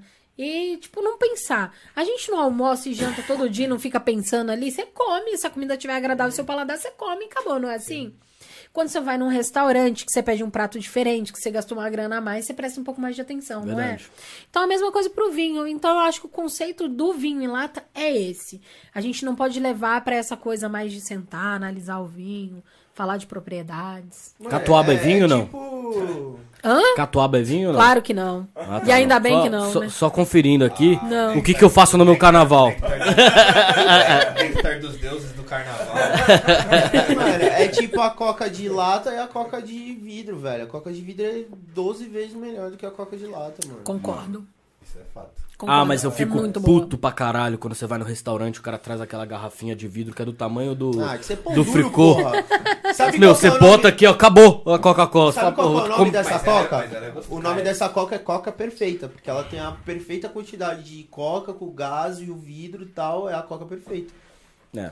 Pra mim, pra mim falta um pouco de coca. 256 ml, um bagulho assim. Falta Aquela quantidade. KSzinha é melhor, né? Porra, é bem melhor. Seu paladar, pô, nossa. Não, eles denominam. Não, eles denominam a coca perfeita. Precisa de umas três ou quatro dessa e é boa, cara. Ô, Lu, sei que ele tá falando, ele toma 2 litros de Coca-Cola. Não, então, por isso mesmo. Eu tomei isso aí, você tá maluco? Faz uma cota que eu não tomo coca. Felipe. Assim não, Sua velho. fama é de sim. E, Ele é cínico. e, e, Lu, Ah, pelo amor de Deus, deixa eu, te, deixa eu te perguntar. Uma das coisas que mais gera dúvida na- nas pessoas é onde comprar o vinho. Porque a gente tem essa ideia de que vinho é caro e tem alguns lugares que o preço é muito diferente. Sim. Então, assim, tem garrafa que num lugar é 150, no outro você acha promoções incríveis de que, meu, tá por 50 reais. Sim, uma diferença muito grande. Tem até app, né? É, é, que você pode usar. Você, qual que você usa, qual que você indica. Tem muita gente que importa também. Tem um, tem um amigo lá que importa pra ele, né? Com um precinho mais camarada. Enfim, como é que você normalmente faz? E o que, que você indica? Então, eu olho muito o que eu quero comprar. Pra ver onde eu vou comprar. Como eu trabalhei muito tempo, é, eu, te- eu até o final do ano passado, eu tinha uma empresa de representação comercial. Então, eu tava o dia todo na rua. Então, eu conheço muitos lugares que vendem que vende vinho, né?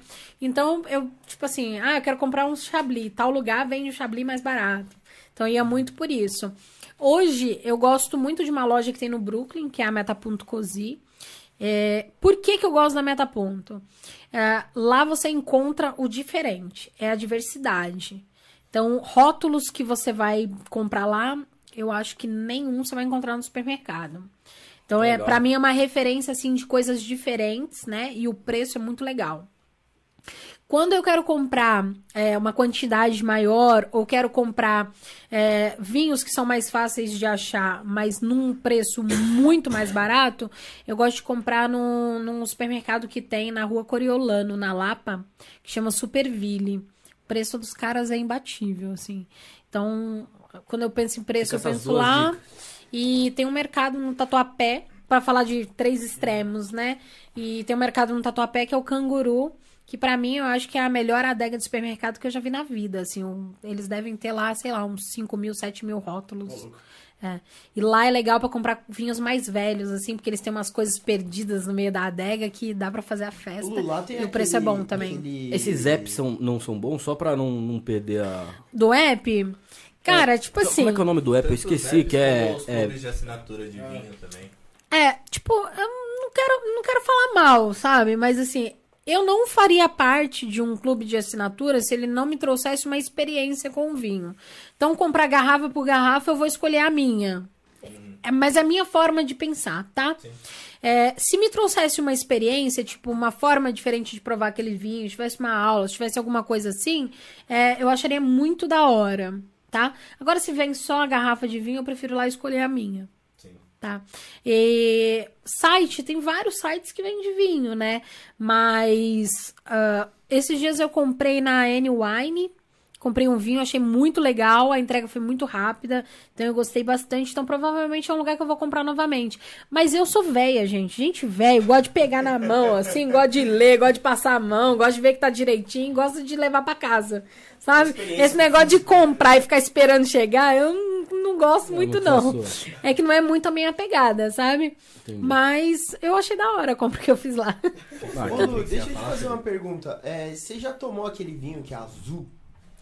Ai, eu tomei pra conhecer. É bom? Hum, não é o meu paladar. Mas é legal esse negócio, porque realmente, às vezes, vai... se tem, é porque tem gente que toma e tem gente que gosta, né? Então, não é o seu paladar. É, não é o meu paladar. Justo. Ah. E existe vinho azul, tem outros vinhos, tem verde, o, o rosé, o branco, o tinto. Tem mais algum outro É que assim, diferente? ele tem é um preto também, não azul. tem? Um preto que é, assim, aquele vinho tinto que é quase, que é... Você olha assim, ele continua preto. Nessa quantidade que tem, você quase não consegue ver o que tá por embaixo, assim. Então, é que assim, tipos de vinho tem espumante, vinho de sobremesa, vinho rosé, vinho branco, vinho tinto. Tá? Tipos. É, o vinho verde é uma apelação, uma denominação de origem que eu posso chamar de vinho verde como eu chamo champanhe de champanhe. Então, o vinho verde é um vinho branco tranquilo, que é feito numa região em Portugal, onde a, o, a, é muito verde. E por ser muito verde, eles decidiram criar uma apelação, uma denominação de origem chamada vinho verde. Então eu só posso chamar meus vinhos de vinho verde se for feito naquela região determinada com as uvas autorizadas, entendeu?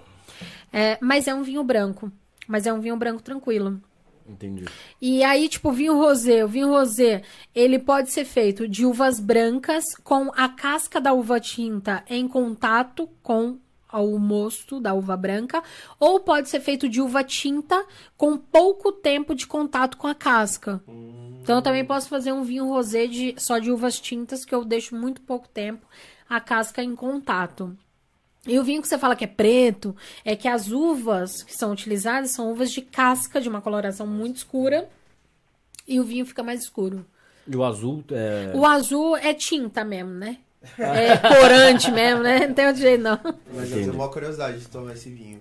Ô Lu, falando em, em rosé, é, esse lance de colocar gelo em alguns rosés, como o, o Psini, Psini popularizou, que pra mim foi ele que popularizou, pelo menos colocar o gelo no, no vinho rosé. O que, que você acha disso? Acho que é modismo. Acho que é modinha, entendeu? Uhum. E, assim, entra num conceito diferente da gente tomar um vinho com outras expectativas, tá? Igual, ele falou que gosta de coisa geladinha no paladar. Ele é o típico cara que vai gostar do gelo. Eu não colocaria gelo no meu vinho, porque eu sei que o gelo, ele vai criar água, a água vai mudar o paladar do meu vinho. Eu não colocaria gelo no meu vinho. Já provei? Já. É, eu tô num momento que, assim, eu provo tudo, porque eu dou aula em palestra, as pessoas perguntam e eu tenho que ter entendido aquilo no meu paladar, não vou responder por achismo. Então eu provo tudo. Mas só por esse motivo, assim, porque do contrário, eu jamais colocaria gelo na minha, no meu vinho. E Ele- Você gosta do Psini? Você acha um vinho bom? Cara, eu acho um vinho muito bom sem gelo. Uhum, eu acho muito, eu acho muito bom mesmo, assim, eu acho muito honesto. Não, mano, é muito bom. É, cara, louco. alguns lugares pesam um pouquinho no preço dele, sabe? É. Mas o lugar que você consegue comprar ali num preço, num preço legal, Ó, eu acho o vinho muito bom. Guys, vou dar a dica. Qualquer posto da Rede Duque, 99 reais o Psini. Ó, É boa. É verdade, só compra no posto, velho. cara. Você vai no, no Pão de Açúcar, 180 reais. Certo, velho? Tá vendo? Tem alguns lugares que pesam muito no, pe- no preço. Consegue. É, por isso que é legal ter, às vezes, um contato que você sabe ali, os lugares que são bons, e tem pessoas ali também perguntar pros amigos, às vezes é bom também, né? Sim. Porque acaba que tem sempre alguém que conhece, enfim. Mas E- eu não gosto de gelo no vinho. Ó. Olha que dá. Ah! Aê! Ganhou ponto. Ganhou uma estrelinha! muito Não bom! vai mais repetir de o vinho ano. que eu mais gosto, principalmente, é o vinho tinto seco. Eu gosto dele ser mais forte, assim. Eu mas também eu prefiro assim. numa temperatura um pouco mais fria. Se você coloca o gelo, ele tende a ficar mais, Mais aguado. né? É. Aguado. Aguado, É. Também Já não- coloquei? Já. Não, isso eu não fiz. Eu já. Só pra provar, só pra provar. Só pra ver, porque tava... É refrescante. É, Porque não tava gelado, fudeu. e eu tava na rua É igual e... colocar gelo na cerveja, pô. É. Ô Lu, você já tem mala de pra levar vinho e quando você vai viajar, essas Mano, coisas? Eu vi uma dessa muito louca. Só por obrigação. Porque tem aquelas malinhas Tem, especiais, tem, né? tem. Não, eu tenho uma bacaninha, assim, a última vez que eu fui pra, pra Portugal, eu comprei É, foi um ótimo investimento. É. Cabe 18 garrafas. E é muito louco, velho. Muito elas, bom. elas têm uns É, encaixes perfeitos, assim. É perfeito, você botou ali, não tem risco nenhum. Mas, mas você leva, mas você leva vinho pra consumir nas viagens ou pra trazer vinho das viagens? Trazer, né? Ah, eu consumo lá, né? Todos os dias, né? De manhã, de tarde, de noite. É- é- ela leva vazia a né? mala e traz cheia, essa é a É pergunta. igual o povo que vai pros Estados Unidos a primeira vez, né? Vai com a mala vazia e volta, mano. E volta cheia. com mais três malas novas, velho. Se bem que nesse momento agora eu acho que é meio perigoso a gente ir com ela vazia e voltar sem roupa, né? Lu, Agora, a, a gente chegando um pouco na parte final, pra gente conseguir ter a dica de ouro, ou o top 3 da Lu. Qual É. seria o top 3 da Lu de vinho? Custo-qualidade. Ai, cara. Ou então, pra, pra ainda facilitar. É, Um de coisa 0 a de 100, responsabilidade. Que provavelmente outro de vocês 100 vão comprar a daqui pra 200 frente. e outros de 200 pra frente. Não, não. Não, não, não. Aí que Você você, só porra, esse, né? esse filtro ficou Não, mais pesado ainda. não, pra, pra ter um... Qual vinho que eu compro se for de 0 a 100 reais, que você acha que é o top? Qual vinho que eu compro se eu quiser dar aquela... ah, negócio ali... Mas, pô, não quero... eu quero. Eu quero saber os três melhores e foda-se o preço, velho. Então tá bom, fala esses três melhores, depois você responde minha pergunta. Cara, é, é tipo assim. É, champanhe, ele falou que gosta de Dom Perignon, né? Eu já tive a oportunidade de, de provar algumas safras, uma vertical bem legal de Dom Perignon. Mas meu champanhe favorito é a Boulanger, que é do, do 007. Não é tão cara como uma Dom Perignon, né? É muito difícil de achar aqui. no É difícil de achar, mas quando acha, na faixa de uns 600, enquanto uma Dom Perignon é um pau e, um pau e 600, um pau e Depende. A 800. última, a 2004 que eu comprei, paguei três pau e alguma coisinha. É, porque você comprou a safrada, né? A 2004. Tô pensando no seu custo de vida aqui, meu. Ó, é, o melhor vinho que eu bebi o ano passado, assim. O melhor vinho que eu bebi o ano passado chama Beira. Cara, é um vinho. Eu paguei na época, acho que foi 160 reais. Foi o melhor vinho que eu tomei no ano. que legal. Tipo, eu bebi muita coisa o ano inteiro tentando achar algo melhor. E foi um vinho que chamou muita atenção, porque custava barato pela qualidade que tinha.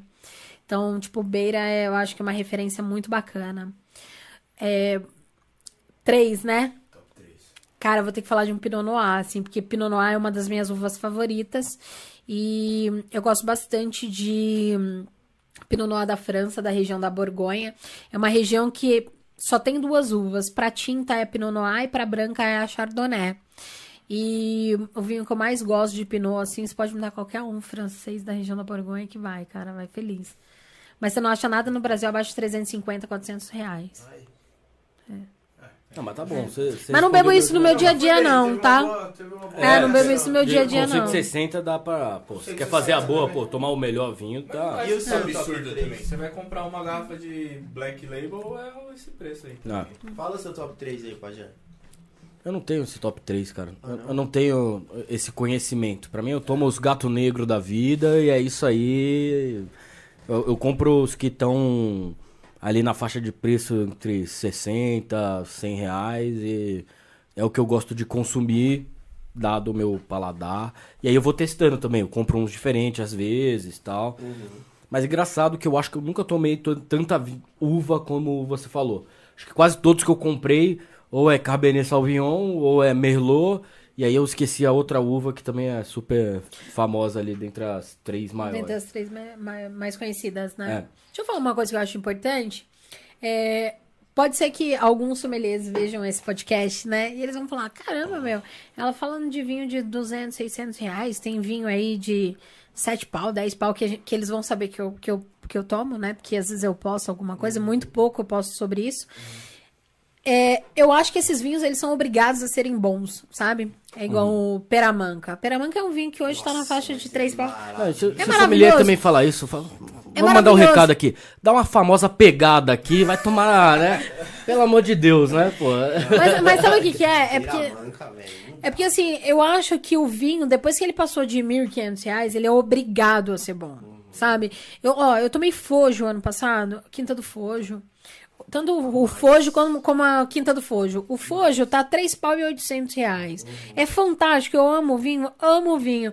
Mas por que, que eu não vou falar desse vinho? Porque eu acho que fica muito longe da realidade, sabe? E assim, esse vinho pra mim ele é obrigado a ser bom. Agora um vinho de 160 reais, bater com um vinho desse pra mim num ano de beber vinho, pra mim é, é Ele é muito surpreendente, melhor do que qualquer um, entende? é verdade. É. Ah, Lu- é, por exemplo, eu gosto muito também do Quinta da Veleda, Ah, Veleda é ótimo. que é adoro. excelente. Excelente. Mano, mas você sabe o que é melhor da Quinta da Veleda? Não, para. Meu, eles fazem uma aguardente vínica. Sério? Eu tive, eu tive na quinta. Que legal. Eu passei um dia também. inteiro. É um lugar lindo, lindo, Muito lindo, louco, lindo. velho. E aí, que é? em Portugal. No Algarve. Aí eu tô No escutando. Algarve não, é no... Eu tô escutando um cântico gregoriano. E eu tô escutando aquela música, né? E, e eu gosto de umas músicas assim meio suspeitas, né? Eu gosto de Andrea Bocelli, eu gosto de um negócio meio suspeito. E aí eu tô escutando aquele canto, né? E eu falei, cara, que sensacional, né? Aí eu falei, moça, é da minha cabeça, eu tô escutando um canto gregoriano. Ai, não, você tá escutando assim, sabe o que que é? É porque a aguardente vínica daqui, ela fica numa sala com um cântico gregoriano pra relaxar. E ela fala, ah, mano, não é demais isso? Cara, disso. Pra relaxar. A aguardente vínica tava há mais de 30 anos, deitadinha lá, tudo quietinho, escutando canto gregoriano, mano. Ah, que louco, velho. Mas Ah, são mas boas, hein? A Quinta São da Veleda boas. fica no Alentejo, né? Não, a Quinta da Veleda fica no Algarve. É no Algarve mesmo. É, no né? Algarve eu mesmo. confundi, então. É, fica no Algarve. E, e, Lu, pra quem se interessou pelo que você falou, quer começar nesse mundo do vinho, é, o que, que a pessoa faz, como é que, como é que entra nesse mundo? Mas e curso? Tem o curso, mas como é que entra no mundo de sommelier pra profissionalizar, enfim. Ó, tem alguns cursos, né? Tem alguns cursos. Hoje, o que te dá um registro mais direto, assim, de profissionalização é o curso que eu fiz, que é a Associação do Sommelier de São Paulo, que é a ABS, né? Que é um curso registrado. Mas, é, eu vou ser bem honesta, só a ABS não basta.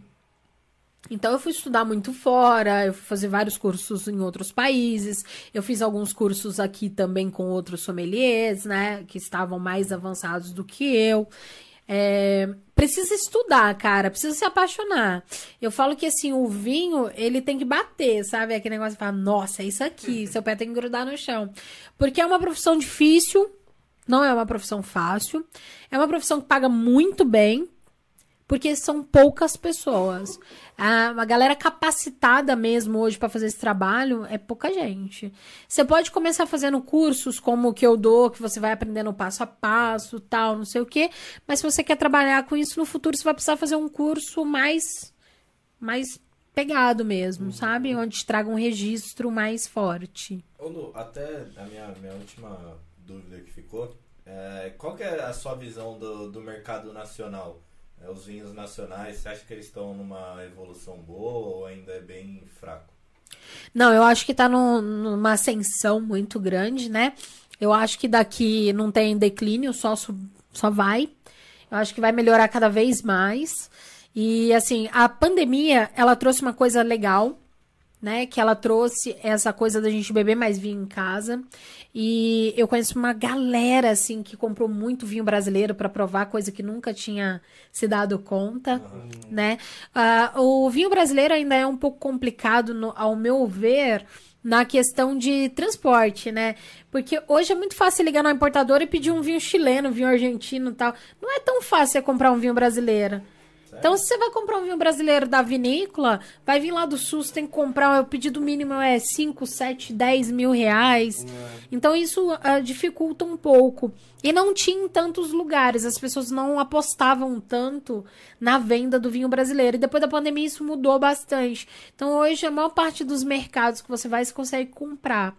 Eu, cara, eu vou te falar assim, se eu puder é, comprar vinho brasileiro, vou comprar sempre, assim. Eu sou uma apoiadora, eu acho que os vinhos cada dia melhoram mais. E eu entendo que eles não vão custar tão baratos como um vinho chileno e argentino. Porque é, não tem outro jeito. A vinha, a parreira, ela precisa trabalhar muito para buscar nutrientes e água, para o fruto ser muito forte, com uma concentração muito boa.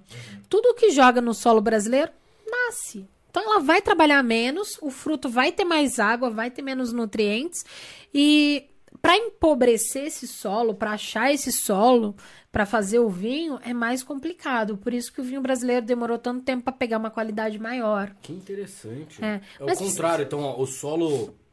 Rico é complicadíssimo para se cultivar a uva. E, a, legal. e a, a parreira ela precisa de dias quentes e noites frias. A gente tem um clima muito quente, quente, quente, quente, né? Por que, que no sul é o lugar que mais faz vinhos, né, mais legais assim nesse primeiro momento? Por conta dessa temperatura, dessa mudança de temperatura e do, e do solo mesmo. O que faz sentido na minha cabeça aqui, completo leigo, quando eu penso numa vinícola ou num lugar lá que tá produzindo vinho, eu, eu penso numa colina que é- deve bater o sol lá super quente de manhã e à noite deve ficar frio, né? Deve ser por conta, por conta disso. Lugares com uma altitude mais alta, tal, morro, ou não, não necessariamente. Nem precisa, tá? Ajuda, ajuda. Ó, o Alentejo. O Alentejo é uma região plana. Você olha assim, é reto, reto, reto, reto, reto, reto. E faz vinhos E eles fantásticos. fazem Entendi. Não- não necessariamente, rios, entendi. assim, também, porque, mas é mais por causa do transporte, que antigamente era por causa do transporte. né? Interessante. É, Mas, ao ó- longo do rio Tejo, lá Tejo. Do Tejo, né? É, mas pra você ter uma ideia, assim, o Douro. O Douro é um dos lugares mais lindos que eu já vi na minha vida. Você acordar no Douro com aquelas paredes de pedra com vinha plantada, aquilo é a coisa mais linda do mundo. Aqueles muros de pedra são maravilhosos. Só que ali tem uma questão muito forte. É praticamente 100% xisto. O xisto aquece de dia, é sol, sol, o xisto quente. À noite vem todo frescor. As, tá tudo no, no o rio, tá no meio, então as paredes estão aqui em torno.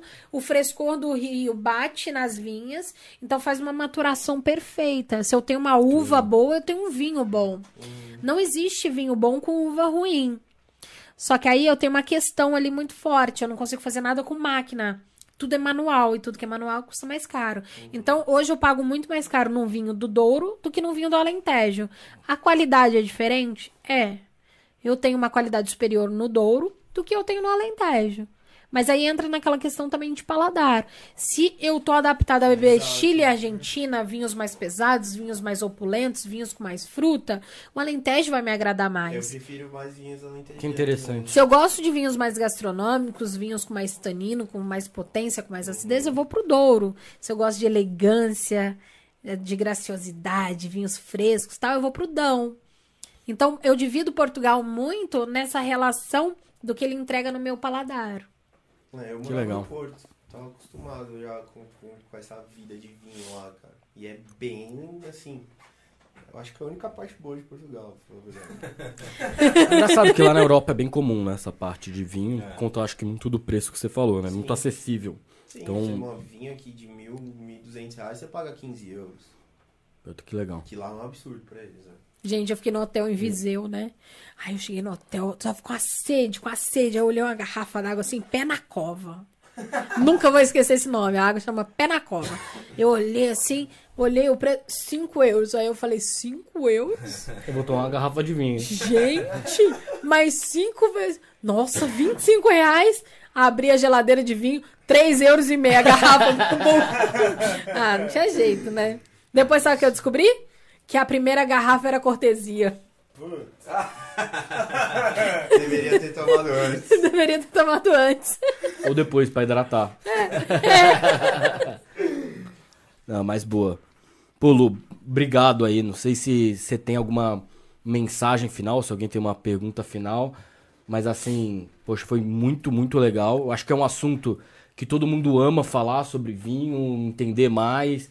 Você trouxe essa simplicidade na forma que você fala. É muito bonito de ver, assim, a forma que você fala, a paixão que você tem, mas de uma forma. Facilita muito. Ah, que humaniza, né? Tipo assim, não. É, facilita Eu entendi tudo que você falou. Me, sim- pelo menos eu acho que eu entendi. Que bom. Então acho que, é, Que que foi muito bom. Com o papel do, do nome que ela criou, né? O vinho sem mito real. Real, real. Tem alguma mensagem aí, suas redes sociais, o curso, de repente, alguma coisa que você queira deixar aí pro pessoal que tá assistindo? Ah, gente, primeiramente, sim, muito obrigada, achei muito legal, né? Tá morrendo de medo, foi podcast, nunca fiz esse negócio, e aí Foi, como vai é. ser, né?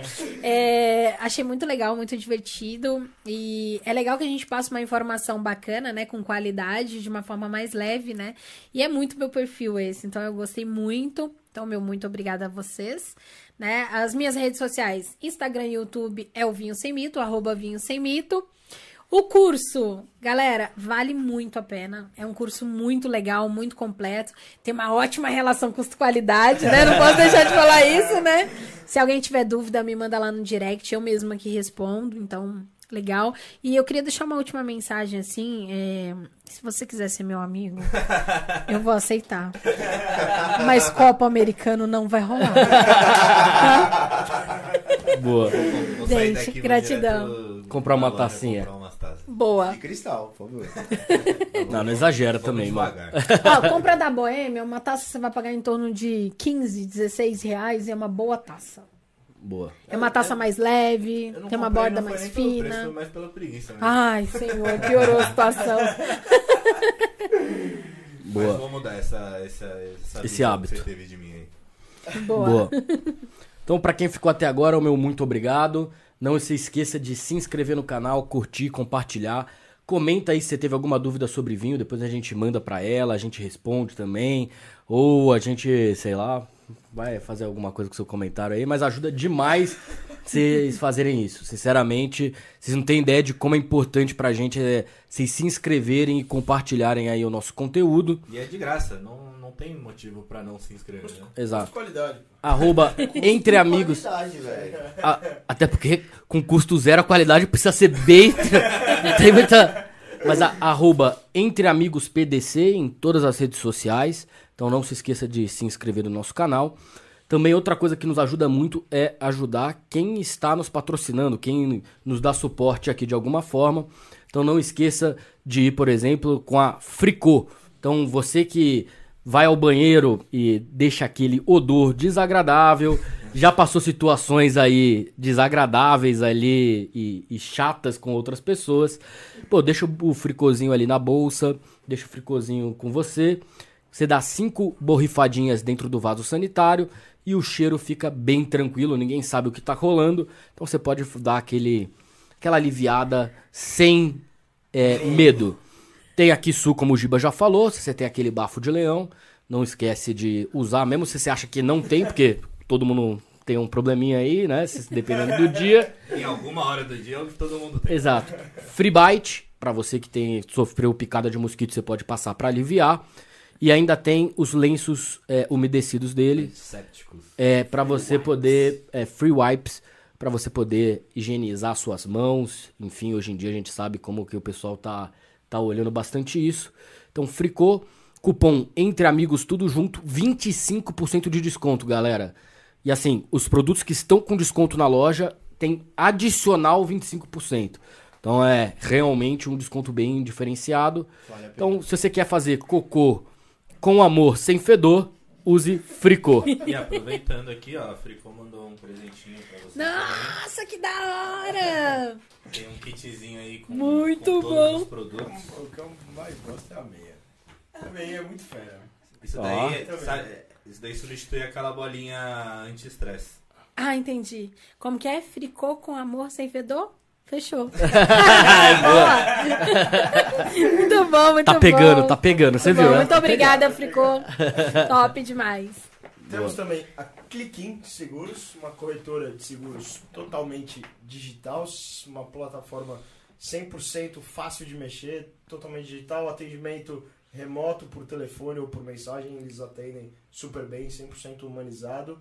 Então, trabalham com as 12 maiores seguradoras do Brasil, Porto, Máfia, Azul, enfim, Sul América. Então, se você está precisando renovar o seu seguro ou adquirir um seguro de casa, é, de vida, enfim, cota com Clickin Seguros que você não vai se arrepender. 10 vezes sem juros também o parcelamento dos carros. E se entrar em contato com eles lá, tanto pelo QR Code ou pelo link, sempre fala que veio pelo Entre Amigos, né? Conheceu pela gente, que dá aquela força também. É Exato. isso. E pra não perder o costume, Chicão, bate meu carro, irmão. Puta, o que que eu faço? E E temos também a Lazo, que fabrica os scrunchies mais bonitos do Brasil. E a- não só scrunchies, agora eu fiquei sabendo que vai vir outros tipos de produtos também aí, ó. Então Boa. acompanha lá no Instagram, arroba. Vem Você novidade. vai poder boas acompanhar novas. tudo. Lá você vai ter direito a 10% de desconto com o cupom Entre Amigos na primeira compra. É isso. E tem muita coisa nova vindo aí. É isso. Galera, então muito obrigado. Lu, sensacional, muito obrigado também. Eu que agradeço. Tamo junto. Na próxima a gente traz mais garrafa de vinho aí. Eu também acho. É, isso aí foi culpa do Giba, velho. Valeu.